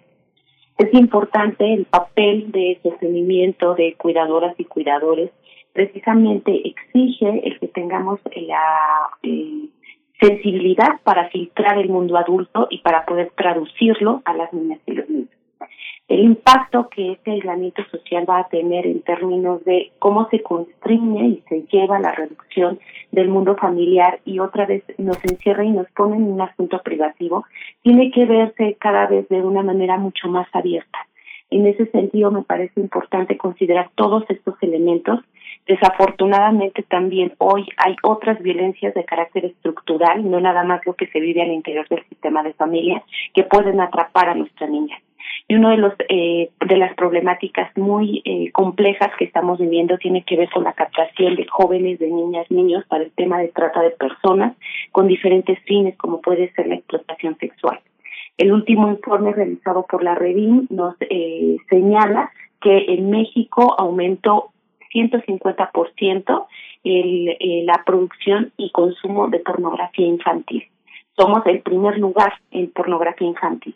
Y en ese sentido, es importante que cuidadoras y familiares estemos muy pendientes de lo que nuestras hijas e hijos, sobrinos, nietos están mirando a través de estas pantallas para poder orientarles. Es imposible en este momento desprenderlos, dado que es el mecanismo a través del cual están obteniendo, pues desde las clases virtuales hasta condiciones de entretenimiento, pero sí es muy importante la cercanía del mundo adulto para poder ayudar a contener, a filtrar y a sostener en estas condiciones. Erindira Serrano, doctora, me, sigo con, esta línea porque precisamente uno de los abordajes u otro de los abordajes de estas jornadas va sobre el cuerpo, el género y la educación sexual. Eh, qué líneas, qué, debemos detectar eh, como, como adultos, como padres y como madres o como adultos cuidadores eh, cercanos a las infancias en, en, el desarrollo adecuado en estos momentos de encierro, en el desarrollo mm, y, las posibilidades también de una educación eh, sexual para, para los más pequeños, cómo, cómo acercarnos a este tema que puede ser a veces olvidado, soslayado o incluso tabú en algunas familias. Sí, muchas gracias por la pregunta. Eh, yo creo que un primer comentario tiene que ver con no solo con los abordajes, sino con lo estructural también. Yo creo que los sistemas de cuidado se sostienen por eh, formas de, de cultura y de relación profundamente ancladas en visiones de género que hay que nombrar y visibilizar y tratar de trabajar para transformar. Y digo esto porque las violencias, o sea, la forma de, en la cual aprendemos a relacionarnos y que tiene que ver con la dinámica tanto interna al interior o en el seno de las familias como externa, tiende a ser muy maltratadora. Eso es lo que vivimos, lo que experimentamos y es lo que reproducimos cuando se les pregunta a los infantes y a los jóvenes, eh, digamos en encuestas, etcétera, pero también cuando se trabaja terapéuticamente con estos, uno empieza a darse cuenta que aunque discursivamente conocen eh, pues el buen trato, las alternativas, en la realidad lo que experimentan son altísimos índices de violencia. Entonces, ese es una, ese es, ese es un primer eh, punto a poner sobre la mesa. No se trata de un ejercicio de dientes para afuera, por decirlo muy coloquialmente. Se trata de aprender a transformar las formas de vida y de relación que tenemos todos, ¿no? Y esto en la familia, en las escuelas, eh, en los, eh, lo que se refleja en los medios de comunicación y en las redes. O sea, somos sociedades bien violentas, ¿no? Eso es, eso es lo primero.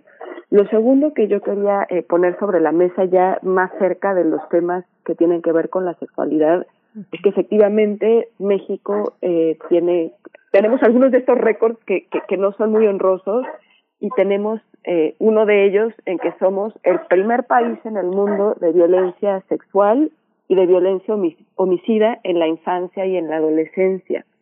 Entonces, la gente puede pensar que protege a sus infantes o a sus adolescentes, no hablando de sexualidad, no hablando de su cuerpo, no hablando de los límites de la autoexploración, pero en realidad son recursos que en un contexto tan violento es importante que sepan y que conozcan, que puedan aprender a relacionarse con sí mismos y con su cuerpo en primer lugar desde una cultura de bienestar y de buen trato. Esto es indispensable porque seguramente la experiencia que tuvieron los cuidadores primarios, los padres, abuelos, tíos, etcétera, no fue una de, de comunicación abierta, quizá fue una tabuizada, no fue una de apropiarse, eh, de, de, aprender a poner límites en relación con sus, con sus cuerpos, por ejemplo, ¿no? Yo creo que eso es algo, o sea, que las personas no hablemos abiertamente en las familias de estos temas, porque nos genera pena, porque, ay, ¿cómo lo voy a eh, hablar con mis hijos? Bueno, podemos buscar alternativas si no, si, digamos, informarnos más para poder ver qué información sí nos genera eh, suficiente confianza como padres compartir y si no podemos buscar alternativas también profesionales para poder tener estas conversaciones o en sistemas comunitarios. Eso virtualmente se puede hacer, así como estamos tan expuestos, eh, por ejemplo, a la, a la pornografía, a las descalificaciones en las redes, la polarización, la infodemia, etcétera, también podemos construir, digamos, acercarnos a, redes virtuales que sean de apoyo, ¿no? Que nos construyan y no que nos destruyan. Y en términos de, eh, eh, o sea, de, decirle a la gente, yo creo que muy claramente, si nosotros fuimos, o sea, crecimos con altos niveles de secrecía, de represión, de, negación de nuestro cuerpo, de nuestra sexualidad, de nuestros procesos este, corporales, seguramente tendremos eh, dos, dos puntos. Por una parte, nos hemos dado cuenta que la educación base que recibimos no nos preparó eh, para lo que nos sobrevino en la vida y esa es una primera reflexión para atrevernos a hacerlo diferente con nuestros descendientes. Pero segundo, también es bien importante poner un foco, una alerta, o sea, la rigidez, pero también la falta de límites, ambos son violencias, ¿no? Entonces, si yo creo que, que, encerrarme en mí mismo, no hablar de estos temas, tabuizarlos, etcétera, es sano de ninguna manera, pero tampoco debo ir al otro lado del péndulo y entonces decir, ah, bueno, libertad absoluta y pueden eh, consumir pornografía libremente, no es así tampoco. ¿No? Hay que eh, buscar un límite sano que le permita a la persona eh, acercarse a sí misma, apropiarse a lo largo del proceso de desarrollo, porque son diferentes etapas y entonces se recomienda, eh, digamos, una eh, educación sexual que vaya caminando con ese proceso de desarrollo, ¿no? Somos una sociedad caracterizada por comunicaciones inmediatas, muy rápidas, exceso de información. Hay que eh, procurar digerir lo que estamos, eh, a lo que estamos expuestos, lo que estamos consumiendo como información, apropiárnoslos a nivel eh, muy corporal y, entonces ir buscando equilibrios y balances sanos, ¿no? Eh, Gabriela Ruiz, maestra, bueno, ya nos vamos acercando al cierre de esta primera parte en la conversación y, pregunto, es que hay muchas situaciones, no todas están en el límite, como, como sí podría ser, por ejemplo, la situación de duelo, de cómo llevar a cabo un duelo ahora con la pérdida de familiares, tal vez de abuelos, de abuelas, eh, pero hay otras cuestiones no tan en, en ese límite, pues mencionaba como, como la falta de cercanía física, con, con, con, los pares, por ejemplo, donde además eh, la interacción mm, promueve capacidades de negociación a través del juego, en fin, eh, una serie de cuestiones a, los que, a las que los chicos pues ya no están expuestos y expuestas y que son eh, necesarias para su desarrollo en esas etapas.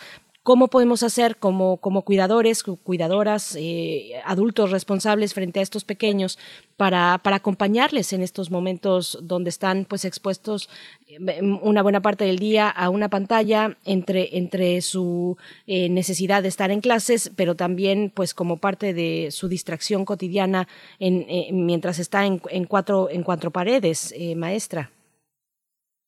Sí, me parece que eh, la tensión y la crisis en la cual nos encontramos en este momento y a la que nos ha orillado esta pandemia y con su consecuente aislamiento social, pues puede representar también una eh, un parteaguas, un momento de oportunidad, sin sin caer necesariamente en ser falsamente optimista. Creo que soy soy todo menos eso.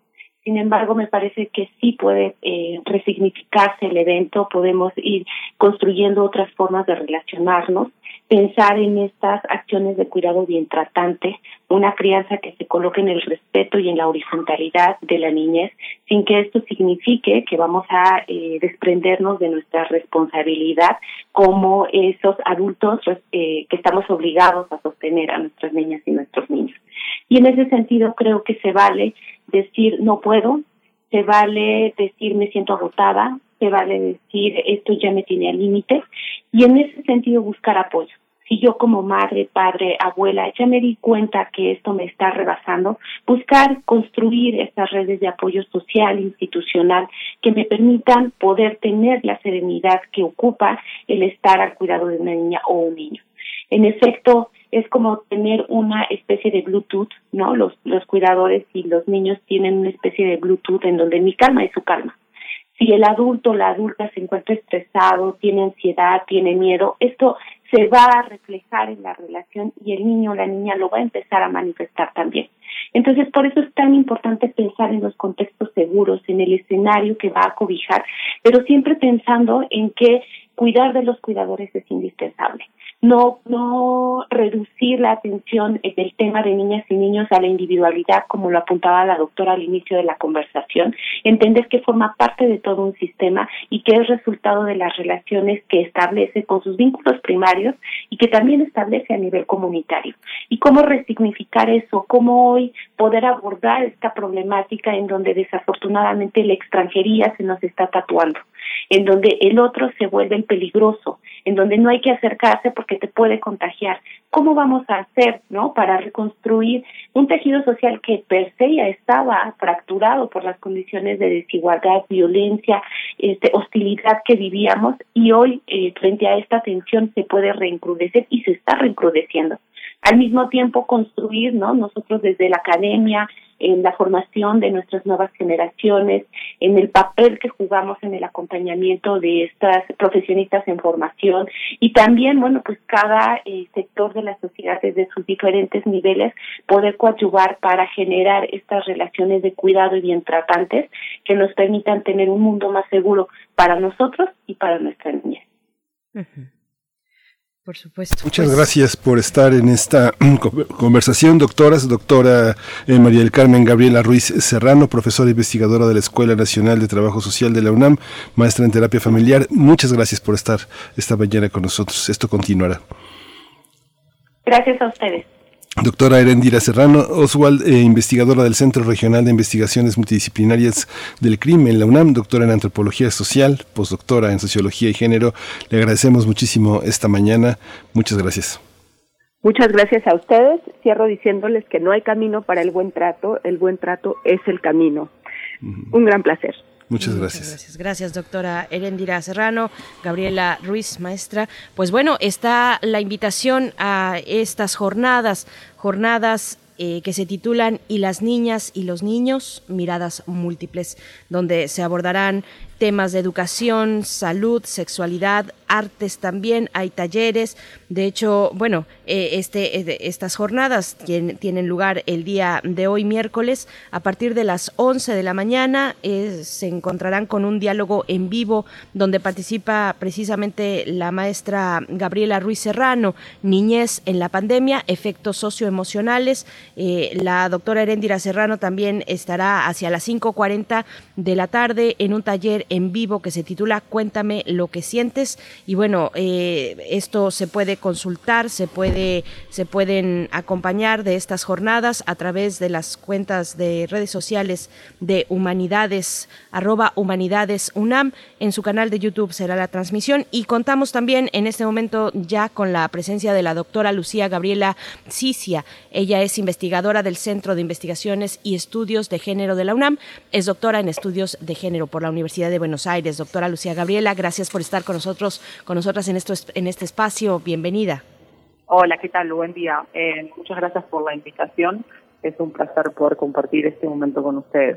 Gracias. Eh, no, sabemos si logró escuchar la, la, conversación anterior, doctora, pero uno de los planteamientos de esta, eh, de esta red familiar en la que están inmersos los niños es eh, la, escuela ha sido un gran mediador sobre las características que tienen eh, los núcleos familiares, las familias donde se desenvuelven los alumnos. Muchas veces las autoridades escolares son las que frenan, las que ponen un alto a la violencia, al maltrato, a la, a la falta de rendimiento, a todo lo que eh, generan. Hoy no tenemos esa, esa mediación, las pantallas no son suficientes para darnos cuenta cuál es el padecimiento de cada niño, de, cada situación, cómo entender, cómo, cómo, eh, elaborar. ¿Es necesaria una mediación para entender lo que está pasando en los hogares con los niños?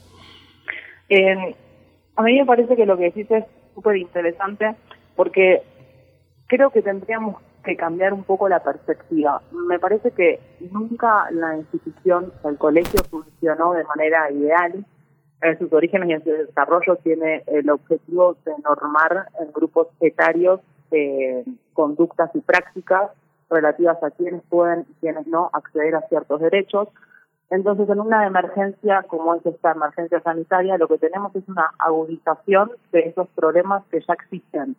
Y en este sentido, no solamente es la institución, eh, el colegio, sino también la familia digo, tenemos una reproducción de normas que están tanto en casa como, como afuera de casa y en esta emergencia sanitaria me parece que en vez de pensar en una mediación buscando volver al estado anterior, tenemos que reflexionar acerca de qué, qué, qué factores o qué elementos están ahora exacerbados por esta situación y de esos factores revisar de dónde vienen, cómo se desarrollan y cómo antes de este, de este estado, de, este, de esta emergencia sanitaria, estábamos alimentando ciertas prácticas y ciertas conductas que de manera más enmascarada o más sutiles tienen que ver con reproducir no solo estereotipos de género, sino también, eh, de vuelta, eh, situaciones asociadas a, a, los derechos de las personas en términos etarios. Y eso tiene un importante fundamental porque sí tuve la oportunidad de escuchar a las compañeras antes y creo que, que, decían algo, algo muy relevante y es la idea, voy a retomar algo que decía una de ellas, es la idea de conceptualizar la emoción como un estado interno de las personas. Si nosotras consideramos la emoción como algo relacional, tenemos que ver cómo estamos, cómo estamos desarrollando los procesos de aprendizaje, reproducción de emociones que tienen que ver con prácticas violentas. Prácticas violentas de muchas formas. Entonces, el estado de emergencia nos tiene que llevar a una revisión total de lo que estábamos haciendo antes, porque esto que aparece ahora es algo que ya estaba, todo lo que está exacerbado. Entonces, es una buena forma de revisar las prácticas anteriores de cómo estamos considerando las infancias y las adolescencias, qué reproducimos en términos etarios, en términos de estereotipos de género, sexualidad, etcétera. Doctora, bueno, ¿cómo, cómo trasladar eh, ese complejo ámbito de cuestiones que nos estás planteando a las necesidades de, una educación sexual en confinamiento en estos momentos, eh, en esta distancia entre probablemente profesionales que se encuentran en las escuelas y, ahora, bueno, con grandes tareas que, que tienen los padres, madres de familia o las personas cuidadoras en general? Eh, bueno, también es una pregunta súper difícil porque lo que sí me parece es que no podemos, justo en un estado eh, de emergencia, eh, modificar ciertas eh, ciertos hábitos o ciertas o ciertos procesos de aprendizaje asociados a la educación sexual que ya teníamos desde antes y que tienen un montón de problemas. Tienen un montón de problemas en primera instancia por cómo consideramos la sexualidad de, las personas de, cierto grupo etario y además de considerar eh, eh, el desarrollo de la sexualidad también el curso de la sexualidad, es decir, cuáles son las tácticas sexuales correctas y cuáles no. Entonces, en un estado de emergencia creo que podemos pensar posibilidades y implementar eh, ciertas estrategias que antes estaban ausentes, pero no considerar o bajarnos de la pretensión de revolucionarnos justo en ese estado sanitario. Lo que a mí me preocupa es que después de que esto pase, volvamos al estado anterior, Y en realidad tiene que ser una llave o una puerta, una apertura de ciertas posibilidades para ir cambiando prácticas, formas de entender la educación sexual que vienen arraigadas de la institución, familia y colegio, y que reproducen valores sociales. Entonces, una forma o una nueva dimensión que puede cobrar la sexualidad, primero es sacarla del estado tabú, ¿no? Hablar de ella, porque existe. O sea, hablar, no hablar es negarla, no es, no es disolverla. Entender la sexualidad en el marco, por supuesto, de los estereotipos normativos de género, es decir, que una persona, una nena, sienta que su sexualidad o su deseo tiene que estar volcado hacia un nene, necesariamente, y pensar cómo vive esa nena si eso no sucede, o esa adolescente si eso no sucede. Y en ese sentido creo que tenemos que empezar a trabajar sobre la idea de tolerancia. Esta idea de tolerancia a mí me parece sobre todo violenta porque pareciera que es un, un, algo progreso, digamos, decir que tolero la diferencia. Y en realidad ese tolero la diferencia nos marca una normativa de cómo tendríamos que ser y la tolerancia a la diferencia genera en esas diferencias subjetividades completamente eh, violentadas, cuerpos y experiencias que se sienten justamente desde lo tolerado como con permiso para vivir su sexualidad, por ejemplo. Entonces, la educación sexual tiene que ser sobre todo un aprendizaje donde no estigmatice ningún tipo de práctica sexual y ninguna forma de entender la sexualidad. Entonces tendríamos que aprender a desarrollar estrategias para plantear esta perspectiva de la sexualidad y además herramientas para poder acompañar, sobre todo acompañar los procesos de, asociados a la sexualidad de las infancias y de las adolescencias. Doctora, en este, en ese aspecto, digamos que la, violencia y el, abuso, el abuso sexual eh, tendrían que ser como eh, eh, atendidos por de oficio, de alguna manera. El Estado tiene posibilidad de intervenir para atender estas situaciones de emergencia sin denuncia, cómo, cómo crear mecanismos en los que la posibilidad de, un, de una mediación se, se, se, extienda. ¿Es posible hacerlo sin mediación, nada más eh, pensando en que cada uno de los miembros de la familia puede hacer algo cuando la violencia es el común denominador de las relaciones emocionales y psíquicas en una familia? Bueno, eso que planteas es súper difícil y creo que no tengo una respuesta concreta y definida. Eh, porque estamos hablando también de un Estado, un Estado no en términos ahora hablando de, México, sino un Estado en general con una cultura occidentalizada que reproduce un sistema de valores que jerarquiza los cuerpos y legitima prácticas violentas sobre esa jerarquización.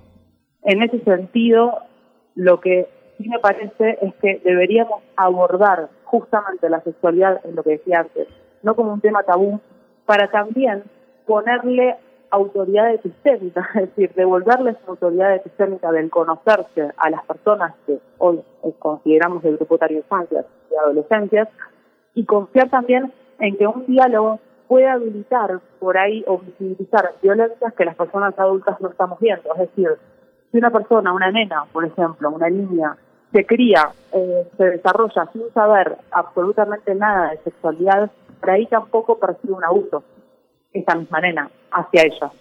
Entonces, me parece que, de vuelta, hoy hablar de mediación sí es necesario en un contexto por ahí en presente donde esto está sucediendo, pero simultáneo tenemos que generar un proceso que resulte en cambios culturales profundos. Y hablamos a las nenas y a los nenes de cómo pueden ser violentades ¿no? Eh, o, o hacer cosas en contra de su voluntad, es algo que puede también devolverles autoridad técnica, es algo que puede hacer que las niñas hablen y no callen y explicar en ese diálogo que hay algo que es visibilizar y que es en pos de, del bienestar de esas personas. El problema es que cuando la sexualidad está aún, cuando no se habla en ningún lado, se reproducen estas relaciones donde las niñas y las los adolescentes dejan de hablar y las personas adultas a veces retroalimentamos la violencia porque, porque, porque legitimamos ese no hablar. Entonces tenemos que corrernos de ese lugar y tenemos que empezar a hablar con las, con las niñas, con los niños y con, los adolescentes, de, justamente de sus derechos y también de cómo pueden ser violentados sus derechos.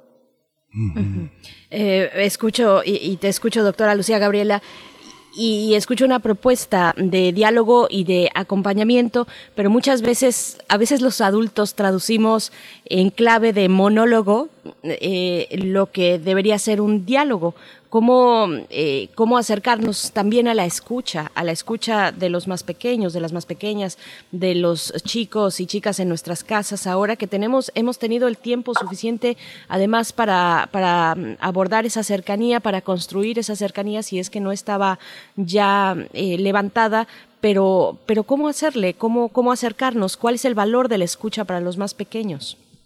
No, lo que decís está buenísimo, porque creo que sintetiza muy bien lo que es estar en una cultura androcéntrica, es decir, una cultura hecha desde la mirada de un tipo de sujeto con un tipo, con una serie de características, y es el, el, el cisvalor blanco, heterosexual, adulto y occidental.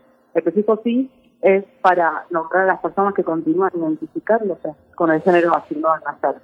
Y este varón lo que va a generar en esta jerarquía de cuerpos de la que antes hablaba es un orden donde él va a ser el que más vale y va a subordinar todo lo femenino y lo feminizado. Es decir, que no solo las mujeres van a estar leídas como subordinadas a este sujeto, sino también las infancias y las adolescencias. Y esto se va a traducir en una dicotomía que tiene que ver con lo activo y lo pasivo. Lo activo asociado a este sujeto neocéntrico y lo pasivo al resto, que también implica procesos de racialización. Pero esto pasivo es lo que justamente reproducimos cuando entendemos que tenemos que hacer de la educación lo que Freire, Pablo Freire llama educación bancaria. ¿Qué quiere decir? Depositamos información en las niñas como si fueran tablas rasas y tienen que reproducir. Y le sacamos la agencia, es decir, la posibilidad de irrumpir, de hablar, de ser autoridad de lo que sienten, de escuchar nosotras, las personas adultas, y poder también aprender de los niños. Fíjate que las personas adultas pensamos que los niños no enseñan y que sabemos más lo que les pasa que ellos mismos. Entonces, una, una, una ruptura con la cultura androcéntrica que de vuelta implica subordinar todo lo femenino, también es dejar de considerar como pasivo no solo a las mujeres, sino también a las infancias y las adolescentes. Entonces, si le devolvemos la autoridad epistérmica, vamos a dejar de tener monólogos tanto en la familia como en el colegio y vamos a empezar a dialogar Obviamente que hay un diálogo que tiene que ver con experiencias diferentes, porque una persona adulta en esta cultura, que es adultocéntrica, evidentemente tiene otras posibilidades de. Pero es porque, de nuevo, seguimos reproduciendo una cultura androcéntrica que es inherentemente adultocéntrica. ¿Qué quiere decir? Que las personas adultas valen más que las personas pequeñas.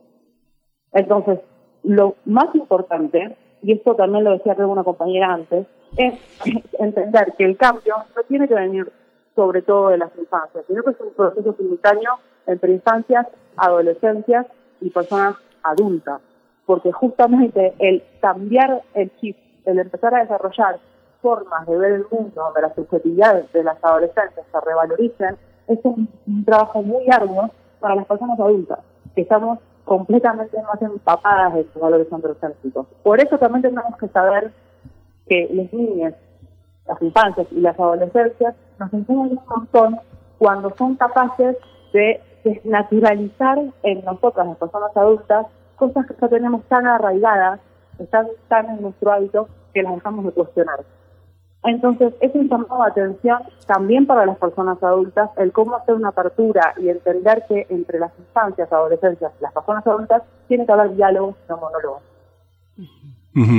Doctora, eh, un poco insisto en esta parte. Eh, hay, una, hay un elemento que estaba desde, desde antes de la pandemia, esta cuestión de la violencia y que desde el gobierno federal había como una especie de invitación a que este, los abuelos formaran parte de la educación. Y por otra parte la escuela que tanto en el ámbito privado como en el ámbito público, más que un elemento institucional generador de, de conocimientos o de normas, generalmente funciona como un depósito de niños tanto en el ámbito preescolar como ya en el escolarizado, la primaria, la, secundaria. Si uno ve, los revisa los chats, invito a nuestros radioescuchas a que revisen sus propios chats de los niños en vacaciones, el negocio de los cursos de verano y el de ya no los aguanto más en la casa, no sé qué hacer con ellos, se replantea ahora en este confinamiento ya este tener algo que hacer, tener algo que pensar, tener algo con que vincularnos, pues es el desafío. ¿Cómo ve esta ecuación entre la, parte de los abuelos, que es una parte jurídica, si los abuelos consideran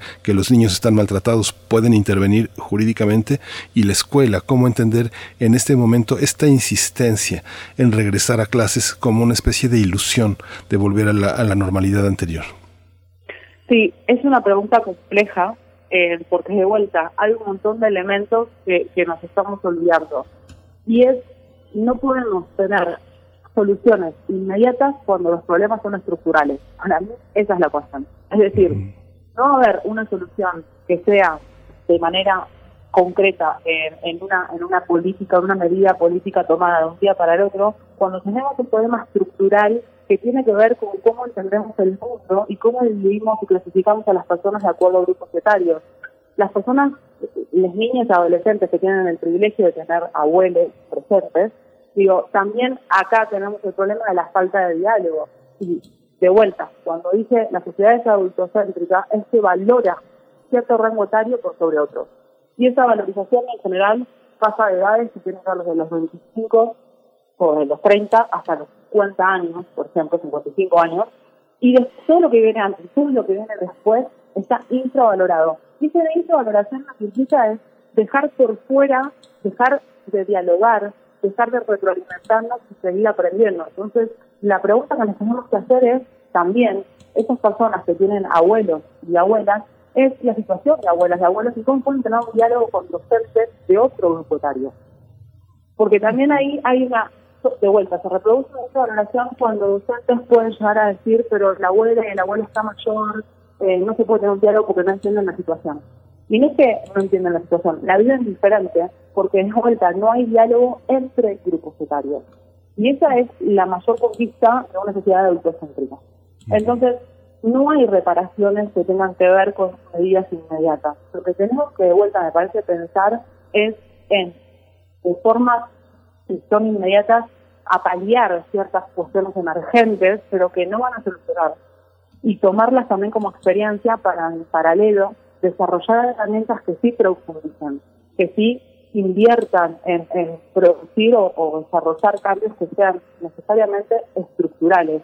Porque lo que estamos viendo ahora, de vuelta reitero esto, en una emergencia sanitaria, sanitaria es un sistema colapsado, donde la educación no funciona como debería funcionar y donde los cuidados tampoco, tampoco funcionan como deberían funcionar porque están completamente también feminizados y acá hay que notar algo y es de clases, ¿no? Hay que notar que, que estamos hablando de una emergencia sanitaria donde las personas son afectadas de manera desigual en términos de clases sociales y también hay que ver qué niños y adolescentes tienen el privilegio de tener papás, mamás y también abuelas y abuelos. Entonces, no podemos dejar de pensar en que una sociedad adultocéntrica debe de subordinar los femeninos, las tareas de cuidado a mujeres que están desbordadas y que también tienen relaciones de maltrato con sus hijos, hijas, hijes, porque están sobrepasadas y que también en esta sociedad inherentemente adultocéntrica tenemos violencia solo por el hecho etario. Es decir, una persona con cierta edad puede ser violentada solo por esa relación etaria. Entonces, tenemos que empezar a pensar de manera integral. No podemos segmentar los problemas, menos en el ámbito educativo. Hay que involucrar a abuelas y abuelos, pero tampoco son la oxigenación y la descarga, por muchos motivos, y además de vuelta, no solo en el problema porque estamos hablando de personas que tienen el privilegio de tener abuelas y abuelos. Tenemos que pensar en dinámicas que nos sirvan a todas las personas. Y eso es lo más difícil. Y esa estrategia es la que nos compromete sobre todo en la situación escolar, cuando reproducimos violencia al de vuelta despojar la autoridad sistémica a las infancias y las adolescencias. Pues es, qué duro, qué duro es, es mirarse en ese espejo, doctora Lucía Gabriela Siquia, que, nos estás compartiendo y que bueno, también hay que hacer la invitación a que esta tarde al mediodía, 12.40, mm, eh, de 12.40 a 1.40, este diálogo eh, que se titula Te quiero, te acompaño, educación sexual, donde participarás tú y también estarás en compañía de Siobhan Guerrero McManus del, del eh, tú por parte del CIEG. Así es que, bueno, estamos invitados, invitadas a acercarnos a este encuentro de la Casa de las Humanidades, de Humanidades UNAM, que, podremos seguir desde a las 11 de la mañana, ya en poco tiempo. Estarán con una serie de mesas, de conversaciones, de talleres también. Y pues no tenemos más que agradecerte, doctora Lucía Gabriela Siquia, por investigadora del Centro de Investigaciones y Estudios de Género de la UNAM, por esta charla, por esta honestidad, eh, por ponernos también frente a ese espejo. Es muy duro escuchar que no hay diálogo entre grupos etarios, pero es, es muy cierto y muy certero y hay que trabajar en ello. Te agradecemos mucho, doctora Lucía. Hasta pronto. No, muchísimas gracias a ustedes por el espacio y espero que muchos se sumen a las jornadas que son de vital importancia y espero fundamentalmente que se sumen infancias y adolescencia, porque es justamente un espacio para ellos, no para que nos apropiemos las personas adultas, desplazando a las infancias y las adolescentes de tener un discurso no accesible. Es lo que no vamos a hacer. Muy bien, por supuesto. Muchas gracias. Gracias. Bien, pues estamos, uy, ya nos agarró la hora y nos tenemos que ir al corte. Miguel Ángel, nos vamos a despedir de la radio Nicolaita. Vamos al corte y volvemos a primer movimiento. Vamos. Síguenos en redes sociales. Encuéntranos en Facebook como Primer Movimiento y en Twitter como arroba PMovimiento. Hagamos comunidad.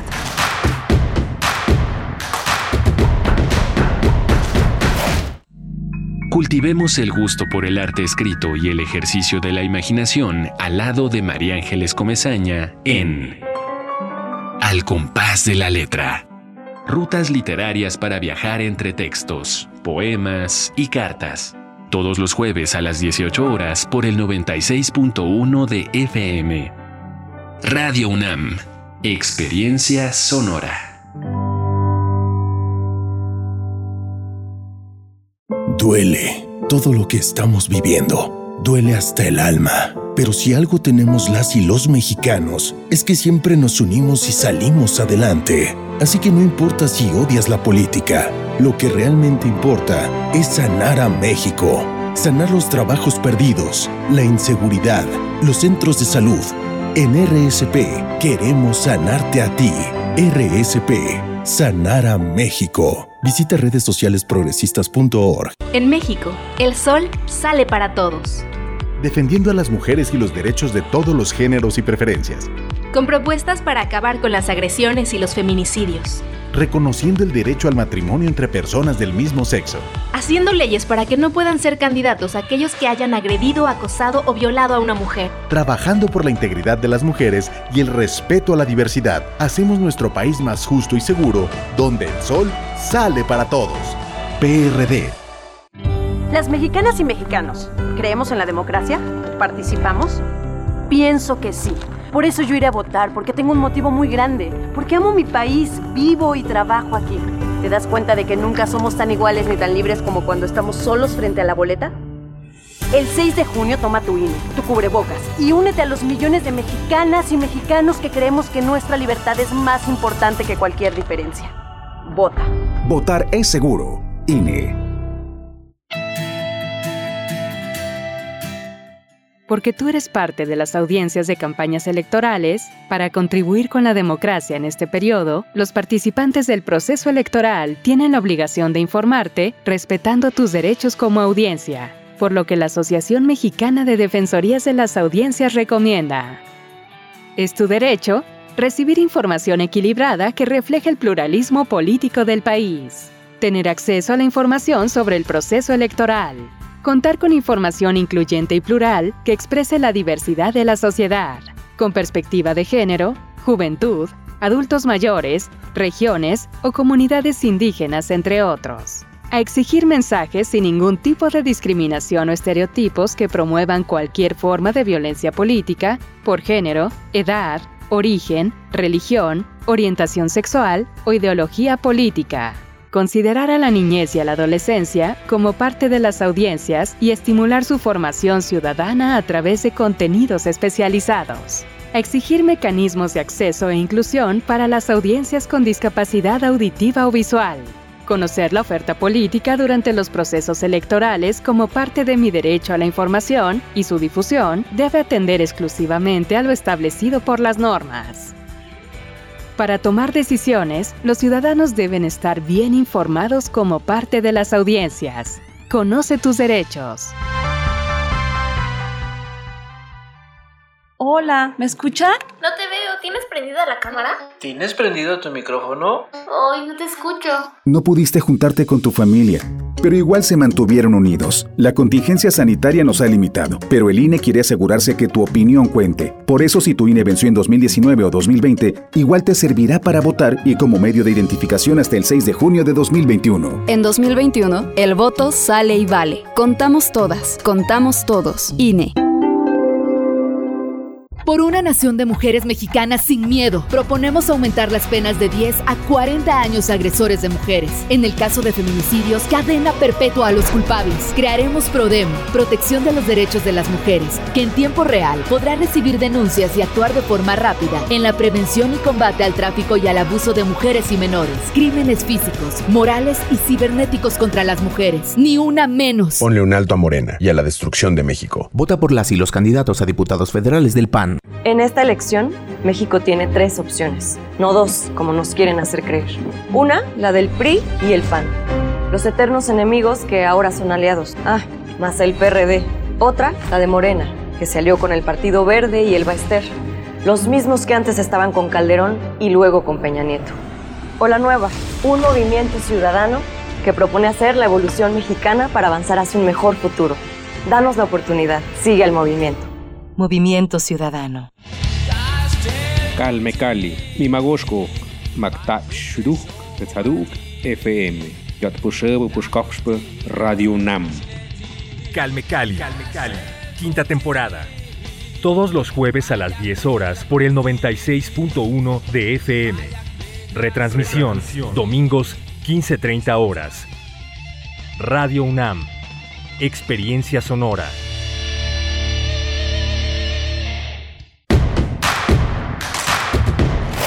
Encuentra la música de primer movimiento día a día en el Spotify de Radio UNAM y agréganos a tus favoritos.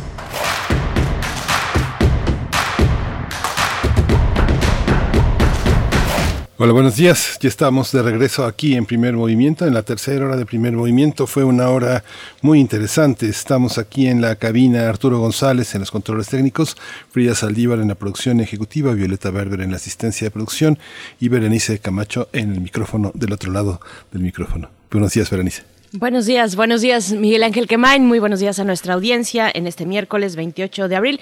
Ya vamos, ya vamos llegando a nuestra tercera hora, hoy miércoles, bueno, ya, ya se siente el peso de la, de la semana y del mes, este mes que está por culminar y que cierra precisamente con el festejo de las niñas y los niños en México. Nos dejabas ayer una tarea, Miguel Ángel, yo no la hice, yo no, la hice, profesor. No, nos decías, nos, nos preguntabas por qué en México se festeja se conmemora el Día del Niño el, en 30 de abril y el resto de los países lo hacen en otros, en otros momentos. Ah, fueron, fue un poco la, cuestión de la agenda caprichosa del presidente en turno y la, este, y la aquiescencia del secretario eh, José Vasconcelos.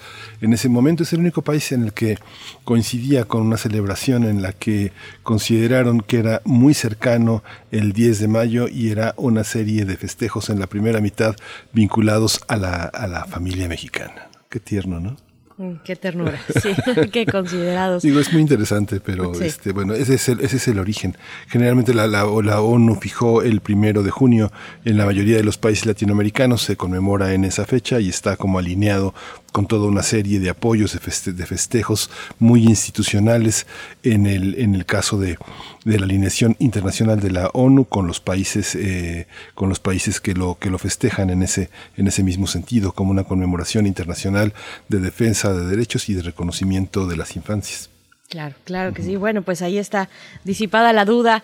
Eh, coméntenos en redes sociales, bueno, cómo, cómo darle un, un giro eh, a este festejo del Día de los Niños y las Niñas cuando seguimos en el, en el encierro, parcialmente en el encierro, pues ya se empiezan a abrir algunos lugares ya desde hace algunas semanas, así es que hay que seguir cuidándose, hay que seguir cuidándonos y eso significa también cuidar al, a nuestra comunidad, a quienes nos rodean, pues sí, eh, hay que festejar, pero también estar con, con muy vigilantes sobre las medidas sanitarias que, que al parecer pues nos seguirán acompañando independientemente de si estemos afuera o dentro de casa, pues las medidas sanitarias continuarán.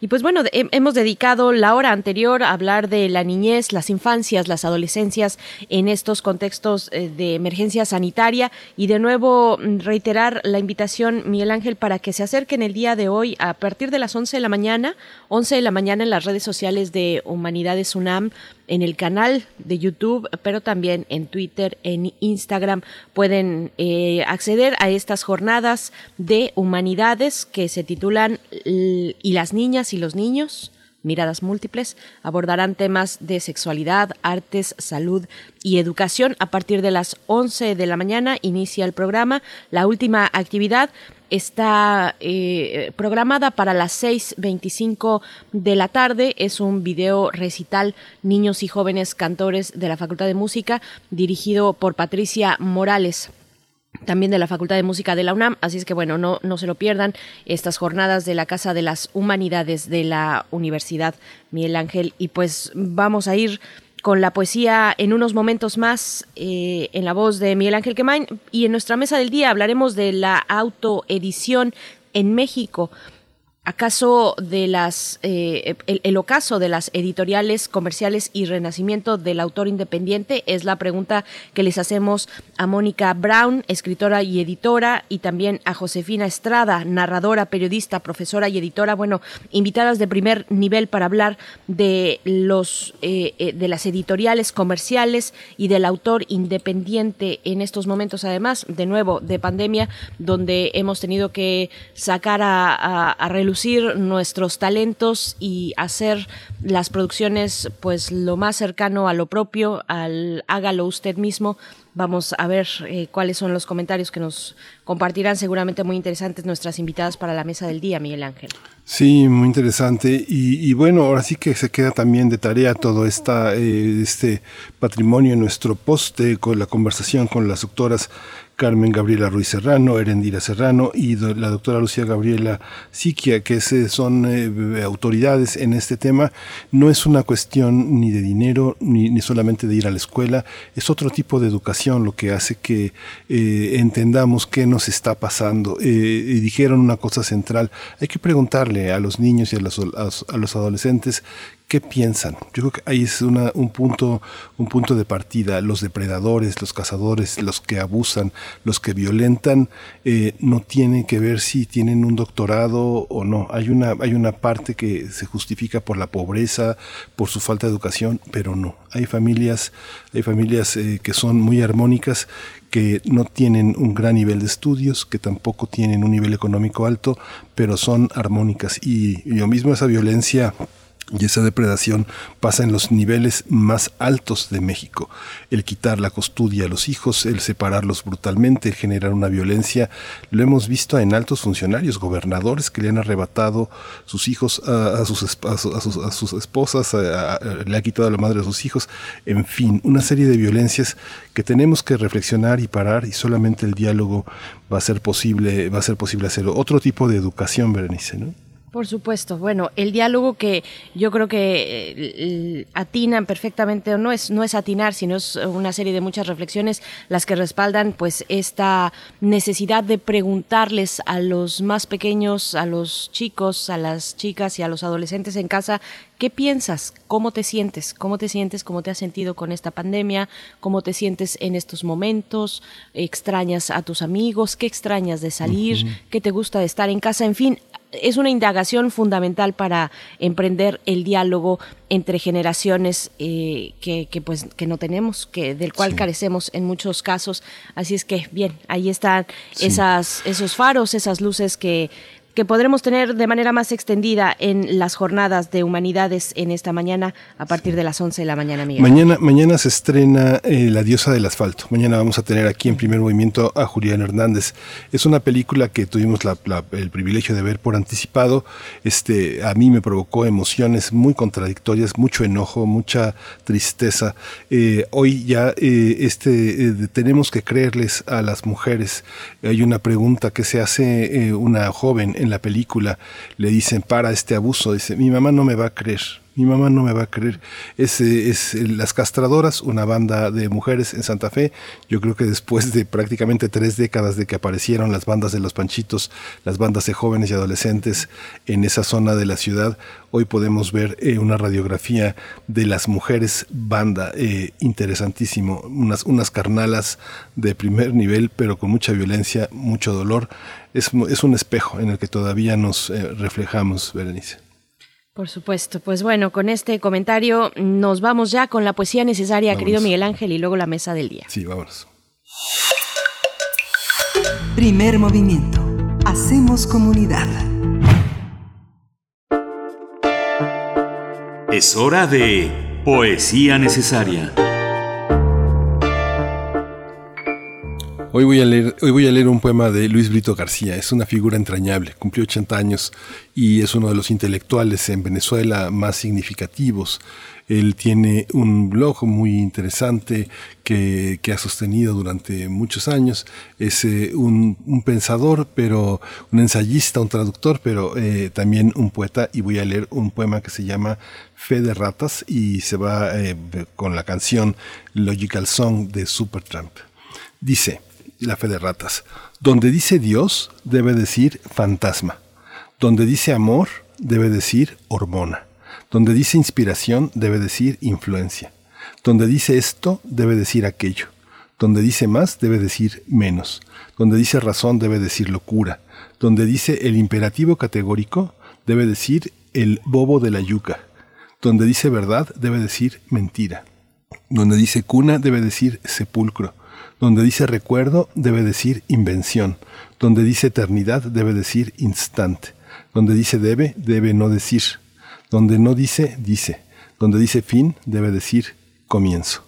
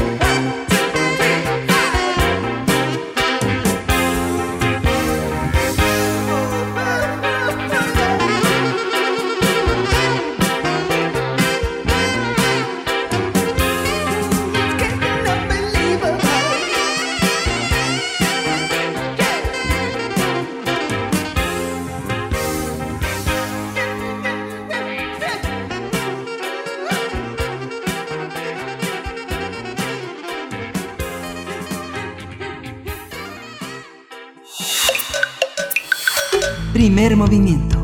Hacemos comunidad. La mesa del día. ¿Sabías que la autoedición o autopublicación es tan antigua como la propia literatura?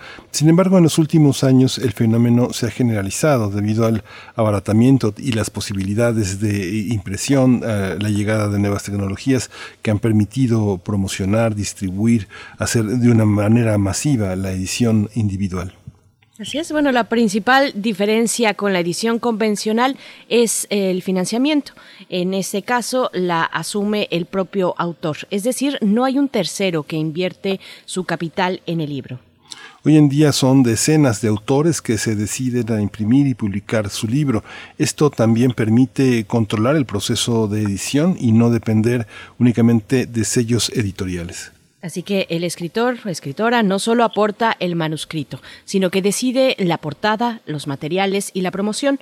Al autoeditarse, el escritor puede ser el director general de todos y cada uno de los procesos del libro. El autor es quien paga el tiraje de las obras que desea imprimir, lo que puede resultar ventajoso debido a que las editoriales tradicionales solo pagan al escritor un porcentaje entre el 10 y el 15% de cada venta. Así que la autoedición es una verdadera competidora entre las llamadas editoriales tradicionales. Tendremos una conversación sobre la autoedición como alternativa ante las editoriales comerciales. Este día nos acompañan dos invitadas de primera línea. Por mi parte, yo presento a Mónica Brown. Ella es escritora y editora. Y bueno, nos acompaña en esta charla. Mónica Brown, gracias por estar aquí. Bienvenida. Hola, bienvenido. Este, perdón. Hola, buenos días. Gracias, por la. Mónica Brown, directora general de Mastodonte. Está también Josefina Estrada.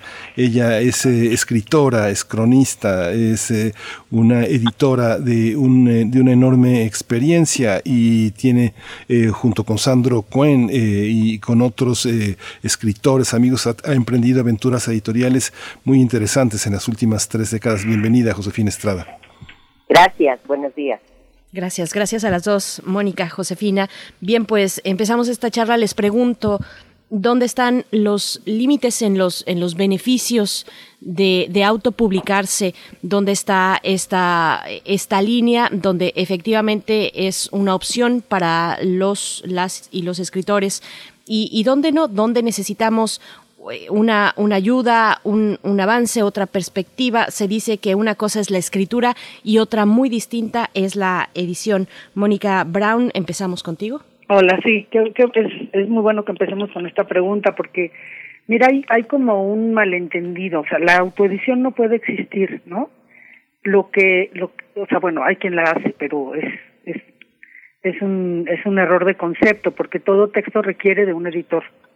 Una cosa es que tú financies el proceso editorial y que tú le pagues a todos esos expertos del mundo del libro que te ayudan a que ese libro exista y otra cosa es que tú hagas ese, ese trabajo, ¿no? Es un trabajo obviamente experto que requiere años y años y años de oficio. Antes no había carreras de editor ni maestrías de edición ni nada de eso. Todos los editores eh, aprendíamos sobre la marcha, ¿no? Con, con la experiencia, con la práctica y leyendo muchísimo, etcétera. Entonces, bueno, pues todo libro requiere un montón de, de procesos profesionales, no nada más la corrección, la diagramación, la formación, en fin, son muchísimos los procesos que requiere cualquier libro. Entonces, bueno, pues hay autores que optan por ellos financiar esos procesos. No es, no, no es o no debe ser que ellos editan, sino que ellos financian esa edición. Y deben recibir a cambio, pues, sus ejemplares para comercializarlos ellos o a través de, de, de, un distribuidor si así lo desean, pero ellos recibiendo el 100% de sus regalías, ¿no? Si inviertes el 100%, pues debes recibir el 100%. Hay empresas tramposas en el medio que hacen unas cosas raras, falsos concursos, este, trampas en realidad para disfrazar el, este hecho que te estoy diciendo, ¿no? Muchísimas eh, trampas en el sí. medio. Ahí. Josefina Estrada, bueno, un poco la misma, la misma pregunta. ¿Se sostiene de qué manera este eh, autofinanciamiento en la edición de la propia, de la propia producción eh, escritural? Mira, la, los sellos editoriales te dan un prestigio y un aval, porque pues pasas eh, muchos filtros, pero también eh, vemos que las editoriales ya no editan. Eh, hay casos de escritores, que sé yo, Elena Poniatowska con el Alfaguara, eso no tuvo editor. Eso, mm, en un solo párrafo estaban varios tiempos verbales, mal puntuados, eh, una barbaridad que dices, aparte de que le dieron el premio, no pusieron a un editor, no para que te dé una nueva obra, porque un, por bueno que sea el editor, no es un, no, no te va a transformar la obra. Yo estuve algún tiempo de editora en, en Planeta y me daban unos libros dije, por más que los escriba, ah, pues dije, la mierda que era mierda, de todos modos, por el contenido que eran ultra, unos temas que bueno, de, de y cosas así, en fin, unas temáticas que yo me dije, sí, estoy en una editorial de a de veras trabajando, porque yo trabajé muchos años en el Limba eh, como correctora y luego como editora. Y luego, pues 10 años con nuestra editorial Colibrí. Entonces, ese sello, cuando menos te dice ya pasaste un sello, un, un, un filtro de calidad a relativa, es cierto. Relativa cuando menos será comercial. Eso es lo que buscan desde hace muchos años las editoriales, las grandes cadenas, las grandes transnacionales que tenemos en México. Que sea comercial. Y eso nos ha dado también muchas novelas francamente bien redactadas, ponle tú. Pero ya no estamos encontrando la literatura como, digamos, en mis años de formación de los años 80, donde recibías una novela y en general encontrabas el esfuerzo de un novelista. Hoy también, con la rapidez de las computadoras, es que tú te sientas y mira, en unos meses tienes un texto rapidísimo.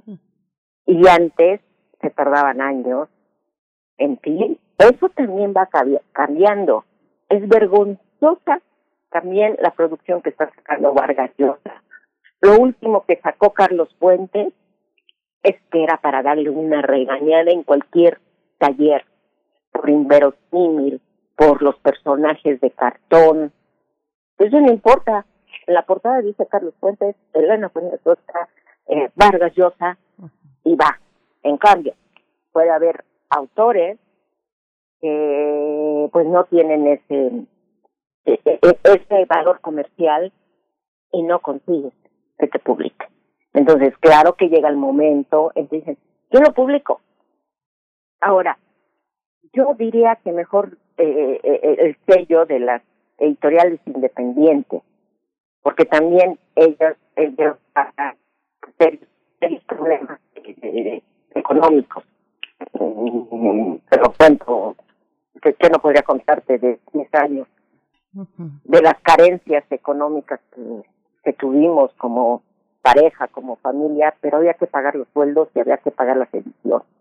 Bueno, pero eh, estas editores, estos autores que sí pagan una edición, eh, de quién sabe qué editorial, porque ya son muchos, son dificilísimos, pues ahí sí se la juega el comprador y, el lector, ahí está la cosa. Los lectores que se están formando, yo creo que también están perdiendo la, la, la perspectiva de si esto que estoy leyendo es bueno o no es bueno. Ah, pues debe de ser, porque mira, ya le publicaron, ¿no? Entonces, la verdad es que esto de las eh, eh, pequeñas ediciones y eso, pues siempre, siempre han existido, eh, pero hoy en Facebook tú pones eh, eso que tienes un nuevo libro y mira, mínimo sí vendes 100, ¿eh? Y luego vuelves a ponerlo meses después y vendes otros otros tantos. Eh, en mi caso, que tengo muy pocos libros circulando, pues la gente me está pidiendo muchísimo mis libros. Sí estoy pensando en dárselos a una editorial independiente para que los reimprima. Y en un primer momento um, eh, sí voy a vender bastante y luego vendiéndolos en, grupos de clases, con maestros, con todo esto, nada, de pronto vendo 100, 150, 500 en cosa de dos años, que las editoriales no lo están haciendo, no lo están haciendo por eso que te digo, está ah, una novela. No importa la calidad, están una novela. Y yo, yo empiezo no darles nada por servicios que lo tengo pero una banalidad no, tampoco he tenido la necesidad de escribir pues una novela que me después. Tengo un libro testimonial eh, de una de, pues, pequeña delincuente pequeña porque es una ladroncita, una adicta, una señora conocida en su mundo colombiano con una habla extraordinaria. Es un libro maravilloso bueno, eh, las editoriales aprueban el contenido literario, pero no comercial. Y yo hago lo que llamo novela testimonial, que son entrevistar a personajes y lo que parece una novela, parece que lo inventé. Y este, que lo han leído, eh, dicen que es lo mejor de, las novelas testimoniales. Pero no las quieren. No, porque los de Colombia dicen, ah, no, tenemos mucho ya de esto. Y vienes a México, no, es que esto no se va a vender. Los vendedores deciden que no se va a vender. Y yo digo, bueno, los públicos lectores, eh, ¿de, de, qué creen? ¿Qué creen que no van a reconocer una narrativa que apasionante? Este libro es, lo hice, lo entrevisté en 2004 aquí todavía no nos llegaba la violencia.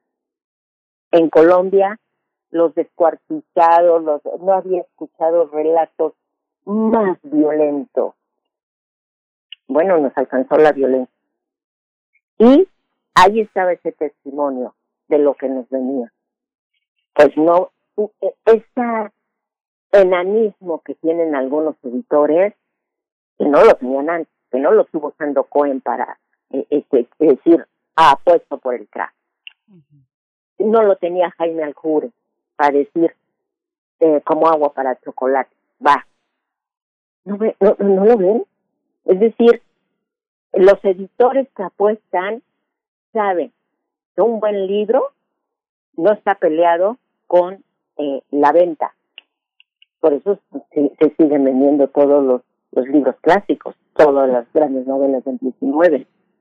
Entonces, por un lado, es tratar como analfabetas de los lectores, cuando en realidad les están dando productos de, de, de, de, lectores funcionales apenas.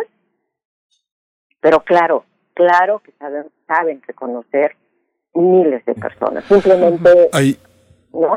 Sí, yo quería un poco interrumpirte, eh, Josefina, porque bueno, eh, quería mm, preguntar a Mónica Brown, es una persona con eh, una enorme trayectoria como editora en muchísimos ámbitos.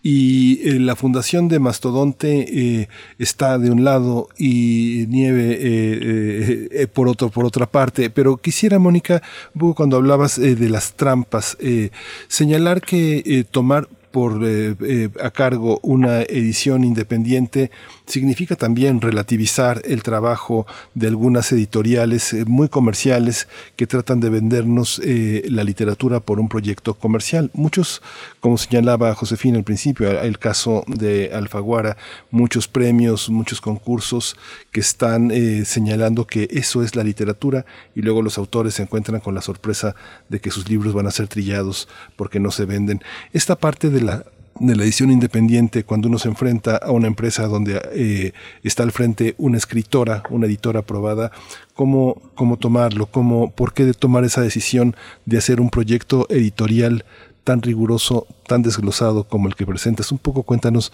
qué es mastodonte y cuáles son los principales problemas que se tienen. Un escritor puede tener corrección, puede tener una ayuda, un dictamen, puede tener una orientación. Hace años conversaba con Martin Amis y él decía, yo entrego una novela de 1200 páginas, me devuelven una de 500 y no reconozco que le cortaron, ¿no? Es una parte que es esa magia, ¿no? Cuéntanos un poco este proceso, Mónica.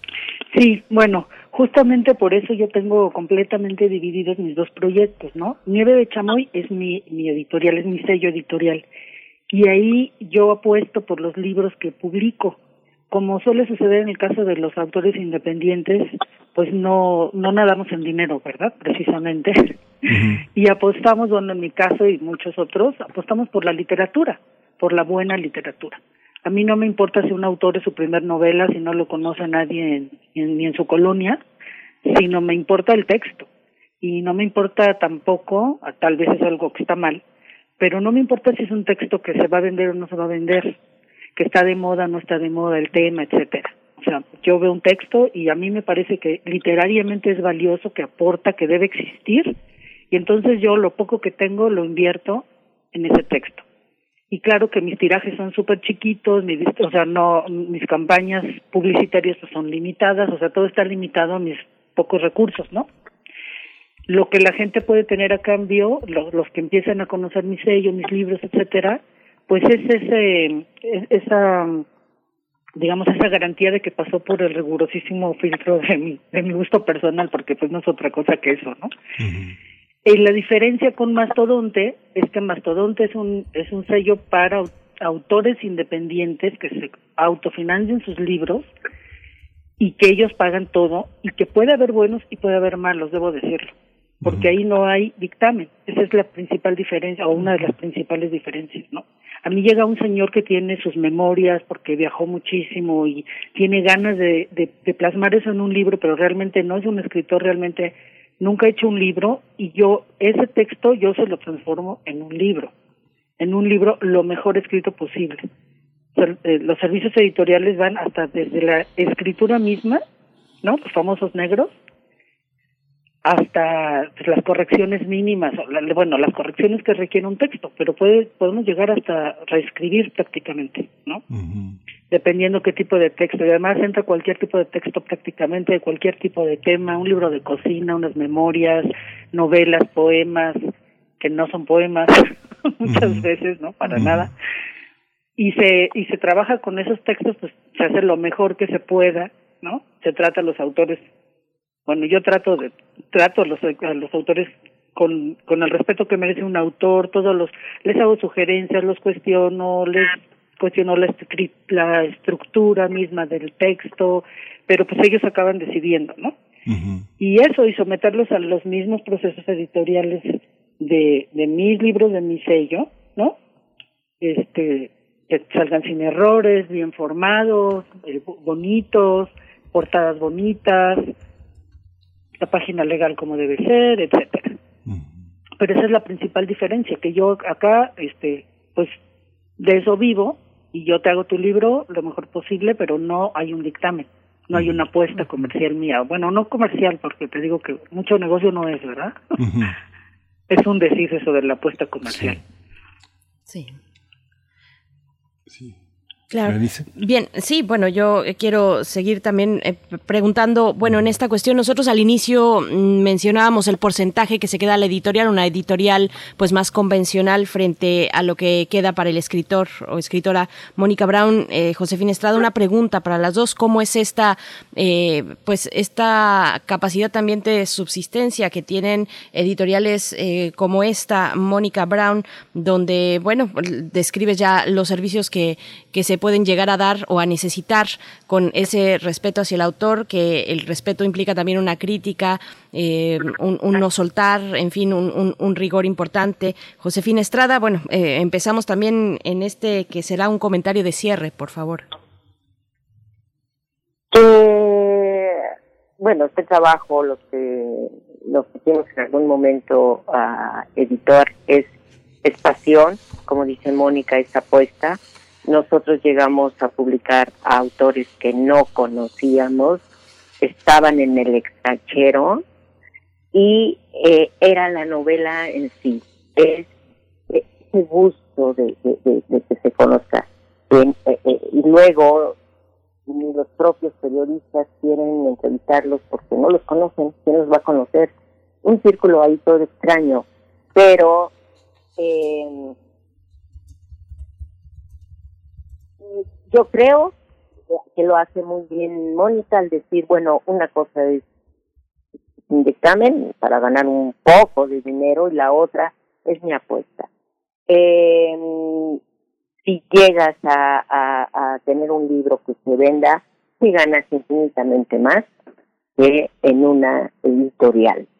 Eh, entonces tenemos, si queremos que nuestro libro exista y que dárselo a los lectores, creo que sí, creo que tenemos que, que gastar, tenemos que invertir porque eh, pues los libros, siempre lo he dicho, en cuanto lo terminas, ya no es tuyo, no sé qué destino va a tener y no te toca a ti.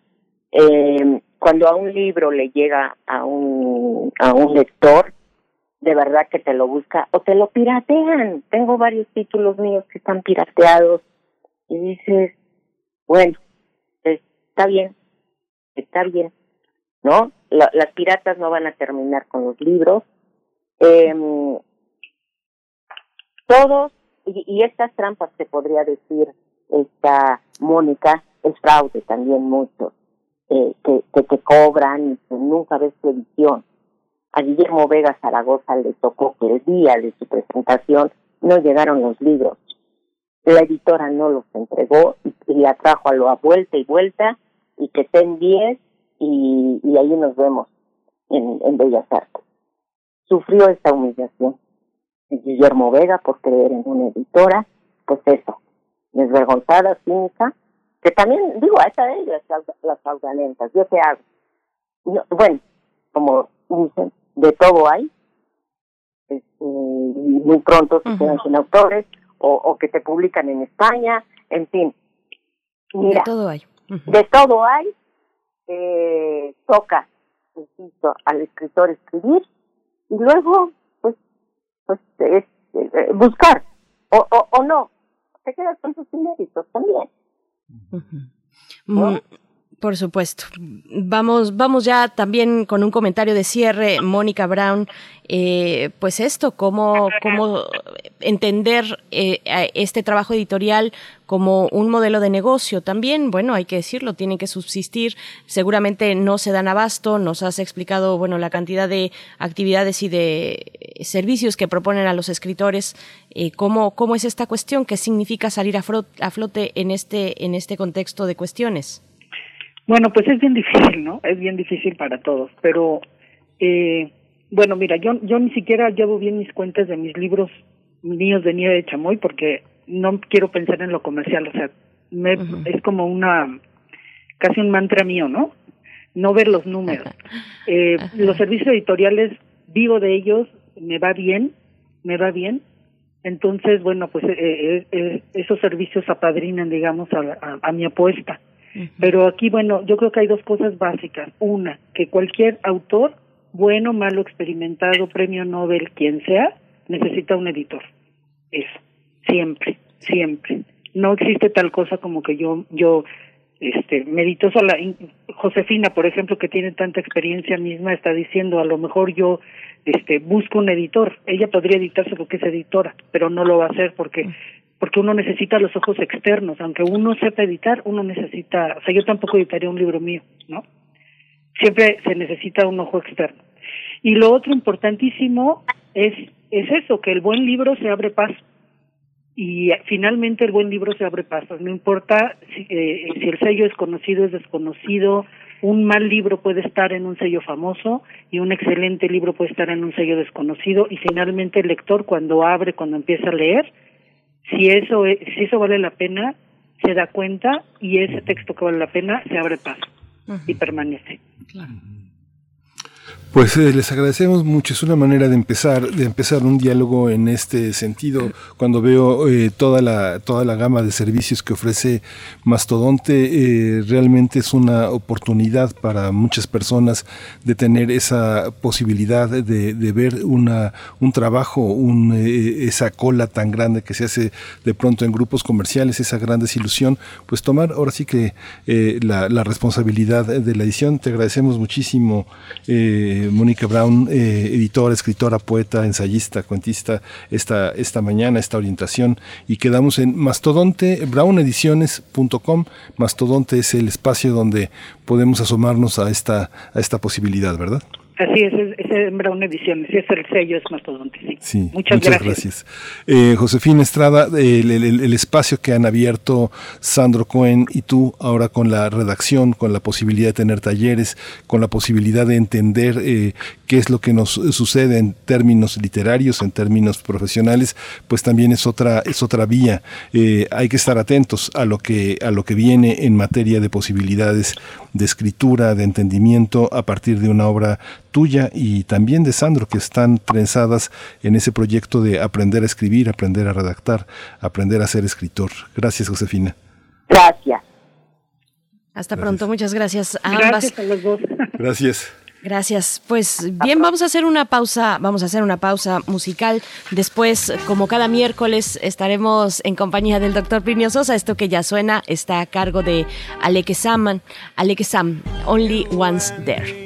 At the crest of the sea, Shangri-La, languid and pretty, past the bow tree, walk with me where I go, pressed in the city. Tell you in confidence, it's plain to see. Spin the wheels of fortune, set your conscience free.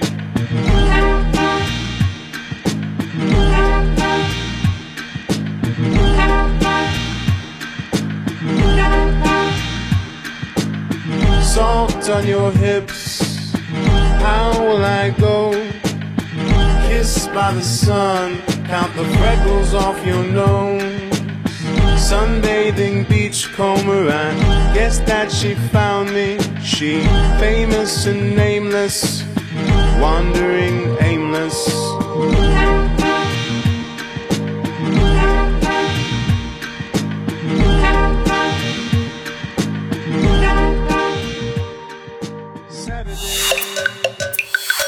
Primer movimiento. Hacemos comunidad. Química entre nosotros. Química para todos. La insoportable levedad del electrón. Es el tema para esta mañana con el doctor Plinio Sosa, académico de la Facultad de Química, divulgador científico y colaborador en primer movimiento aquí en Química para Todos. Doctor Plinio Sosa, ¿cómo estás? Bienvenido. Buen día, Berenice. Miguel Ángel, buenos días. Hola, buenos días, doctor. Buenos días. Pues hablemos de la insoportable levedad del electrón. Así es. El electrón es un niño recién nacido. Se supo de su existencia el 30 de abril de 1897. Pasado mañana va a cumplir 124 años. Es un recién nacido comparado con nosotros, los Homo sapiens, que aparecimos aquí hace unos 200 mil años. ¿sí? En 1830 nadie se imaginaba la existencia de los electrones. No mucho tiempo antes, cerca de 1810, John Dalton había propuesto una de las ideas científicas más revolucionarias de la historia, que los materiales y las sustancias no eran una pasta continua de materia, sino que consistían en partículas indivisibles moviéndose libremente en el vacío. Esta propuesta permitió, entre otras cosas, dar una primera explicación de lo que es una reacción química. Cuando dos partículas de dos sustancias diferentes chocan entre sí, intercambian átomos, dando lugar a otras partículas pertenecientes a otras sustancias. Es decir, de acuerdo a la propuesta de Dalton, una reacción química no es otra cosa más que un intercambio y un rearreglo de átomos entre partículas. Sin embargo, en el siglo XIX nadie estaba preocupado en saber cómo eran por dentro los átomos. Para ellos, los átomos eran pequeñas esferitas compactas e indivisibles sin ninguna estructura interior. Los físicos de la época más bien estaban interesados en estudiar la conductividad eléctrica de los gases. Utilizaban un tubo de vidrio eh, relleno de algún gas con dos electrodos en los extremos conectados a una fuente de electricidad. Y evidentemente los gases son pésimos conductores. Así es que era dificilísimo hacer pasar la electricidad a través de ellos. Pero, ¿para qué somos necios y tercos los Homo sapiens? Pues ¿saben qué hicieron? Aumentaron el voltaje a 20.000 voltios. Una pila tiene 1.5 voltios, ¿no? Eh, 20.000 voltios. Y no solo eso, le extrajeron, si el gas no conduce, pues le fueron extrayendo el gas haciendo vacío y este hasta dejarlo prácticamente al vacío. En esas condiciones extremas, del electrodo negativo, el cátodo, salió una radiación desconocida que atravesó el vacío, ¿ok? Cuando ya casi no había nada adentro del tubo.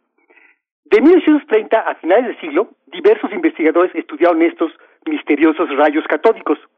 Les encontraron las siguientes características. Se desviaban en presencia de un campo eléctrico o de un campo magnético, es decir, parecían tener carga, una carga eléctrica. Si se interponían objetos, se proyectaban sombras sobre las paredes del tubo de vidrio.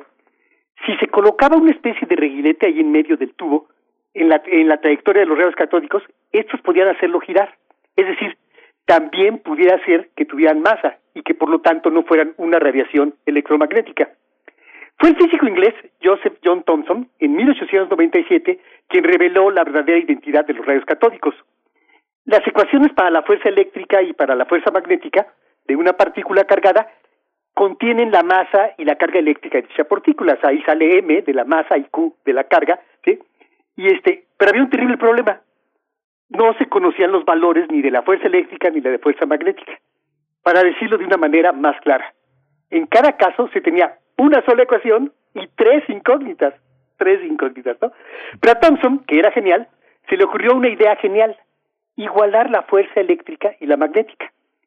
Con un campo magnético desvió la trayectoria original de los rayos catódicos y luego, con un campo eléctrico, los regresó a su trayectoria original.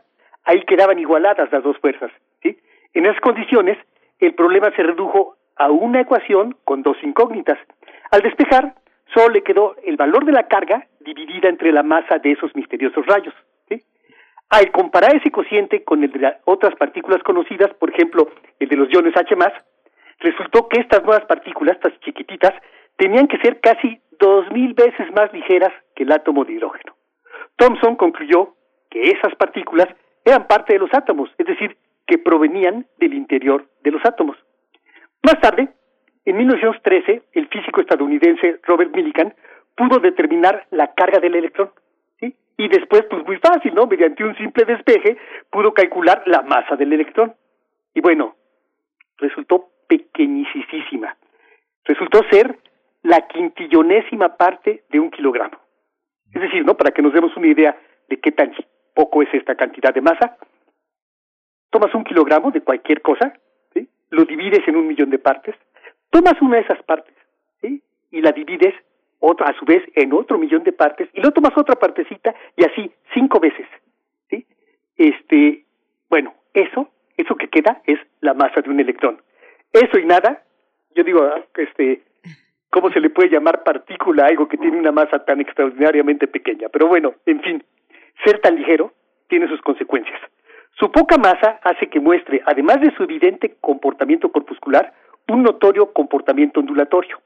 Eso provoca que no lo podamos localizar con toda precisión, que no podamos saber ni su forma ni su tamaño, y que tampoco podamos saber qué trayectoria describe cuando se mueve.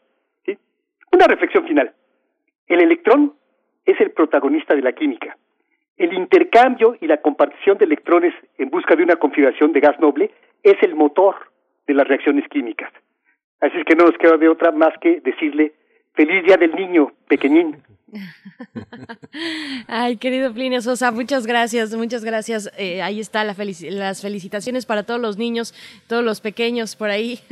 Sí, claro. para los electrones, ¿cómo puede llamarse partícula a algo tan pequeño? Es lo que nos dices. Pues bueno, querido Plinio Sosa, eh, como siempre, un asombro, un asombro escucharte y, y muy divertido también. Te agradecemos y nos escuchamos, nos encontramos el próximo miércoles contigo. Seguimos el próximo miércoles, claro que sí. Gracias. Muchas gracias. A mí siempre me cayeron muy bien los electrones cuando empecé a estudiar eh, química. Es, eh, es, una, es un estado, es una condición, la del electrón, eh, siempre fascinante, tan dinámica y al mismo tiempo arbitraria, tan difícil de medir dónde está cuando se mueve, este, qué es cuando está inmóvil. Es algo fascinante ¿no? en la historia de la química. Sí, es una maravilla, es una maravilla de verdad. Pues bueno, y, con esta interpretación y acercamiento mm, del doctor Plinio Sosa, ustedes lo pueden seguir en redes sociales, arroba Pliniux con X al final. Y bueno, eh, vamos ya acercándonos hacia el cierre del programa.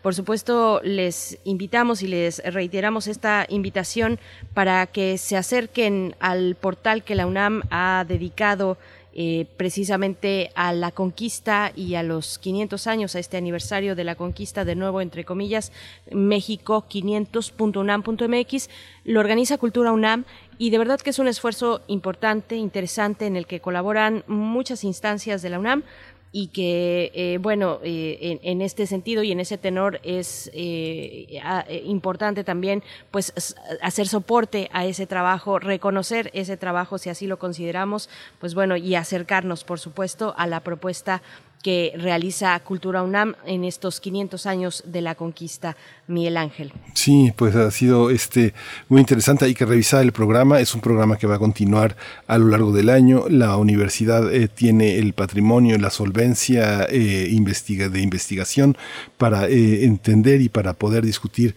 todo este, todo este territorio.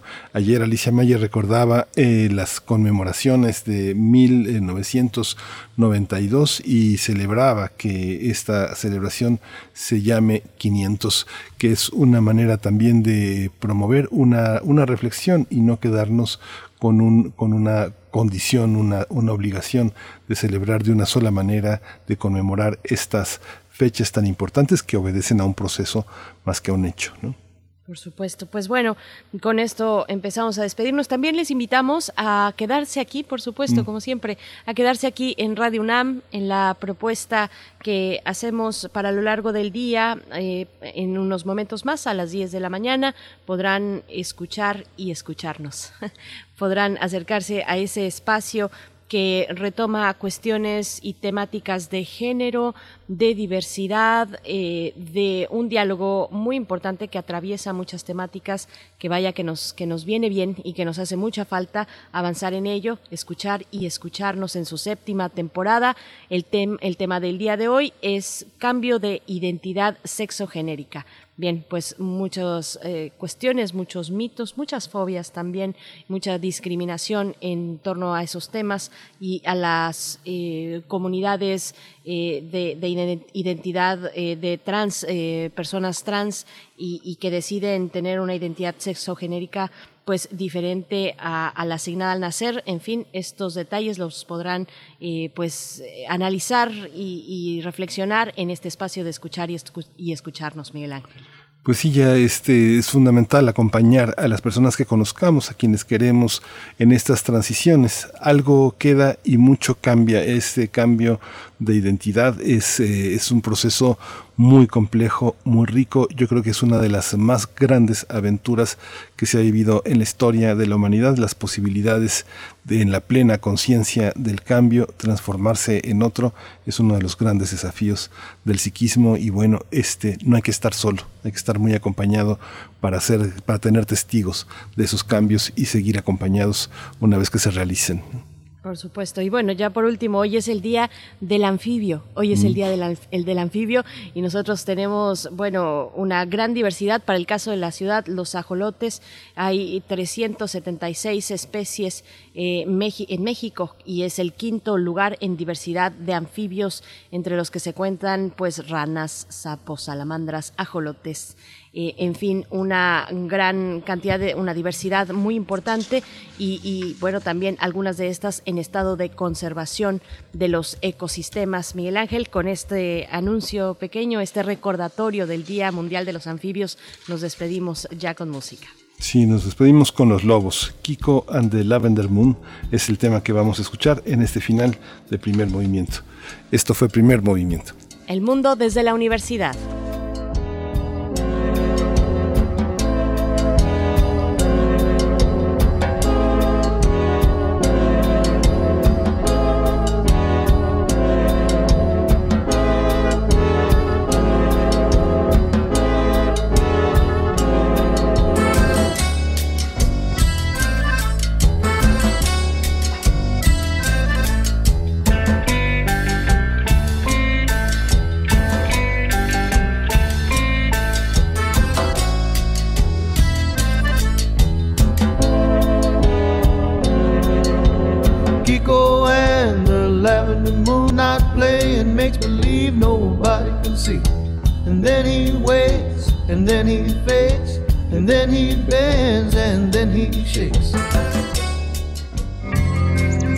UNAM presentó Primer Movimiento. El mundo desde la universidad. Con Berenice Camacho y Miguel Ángel Quemain en la conducción. Frida Saldívar y Violeta Berber, producción. Antonio Quijano y Patricia Zavala, noticias. Miriam Trejo y Rodrigo Mota, coordinadores de invitados. Tamara Quirós, redes sociales. Arturo González y Socorro Montes, operación técnica. Locución, Tessa Uribe y Juan Stack.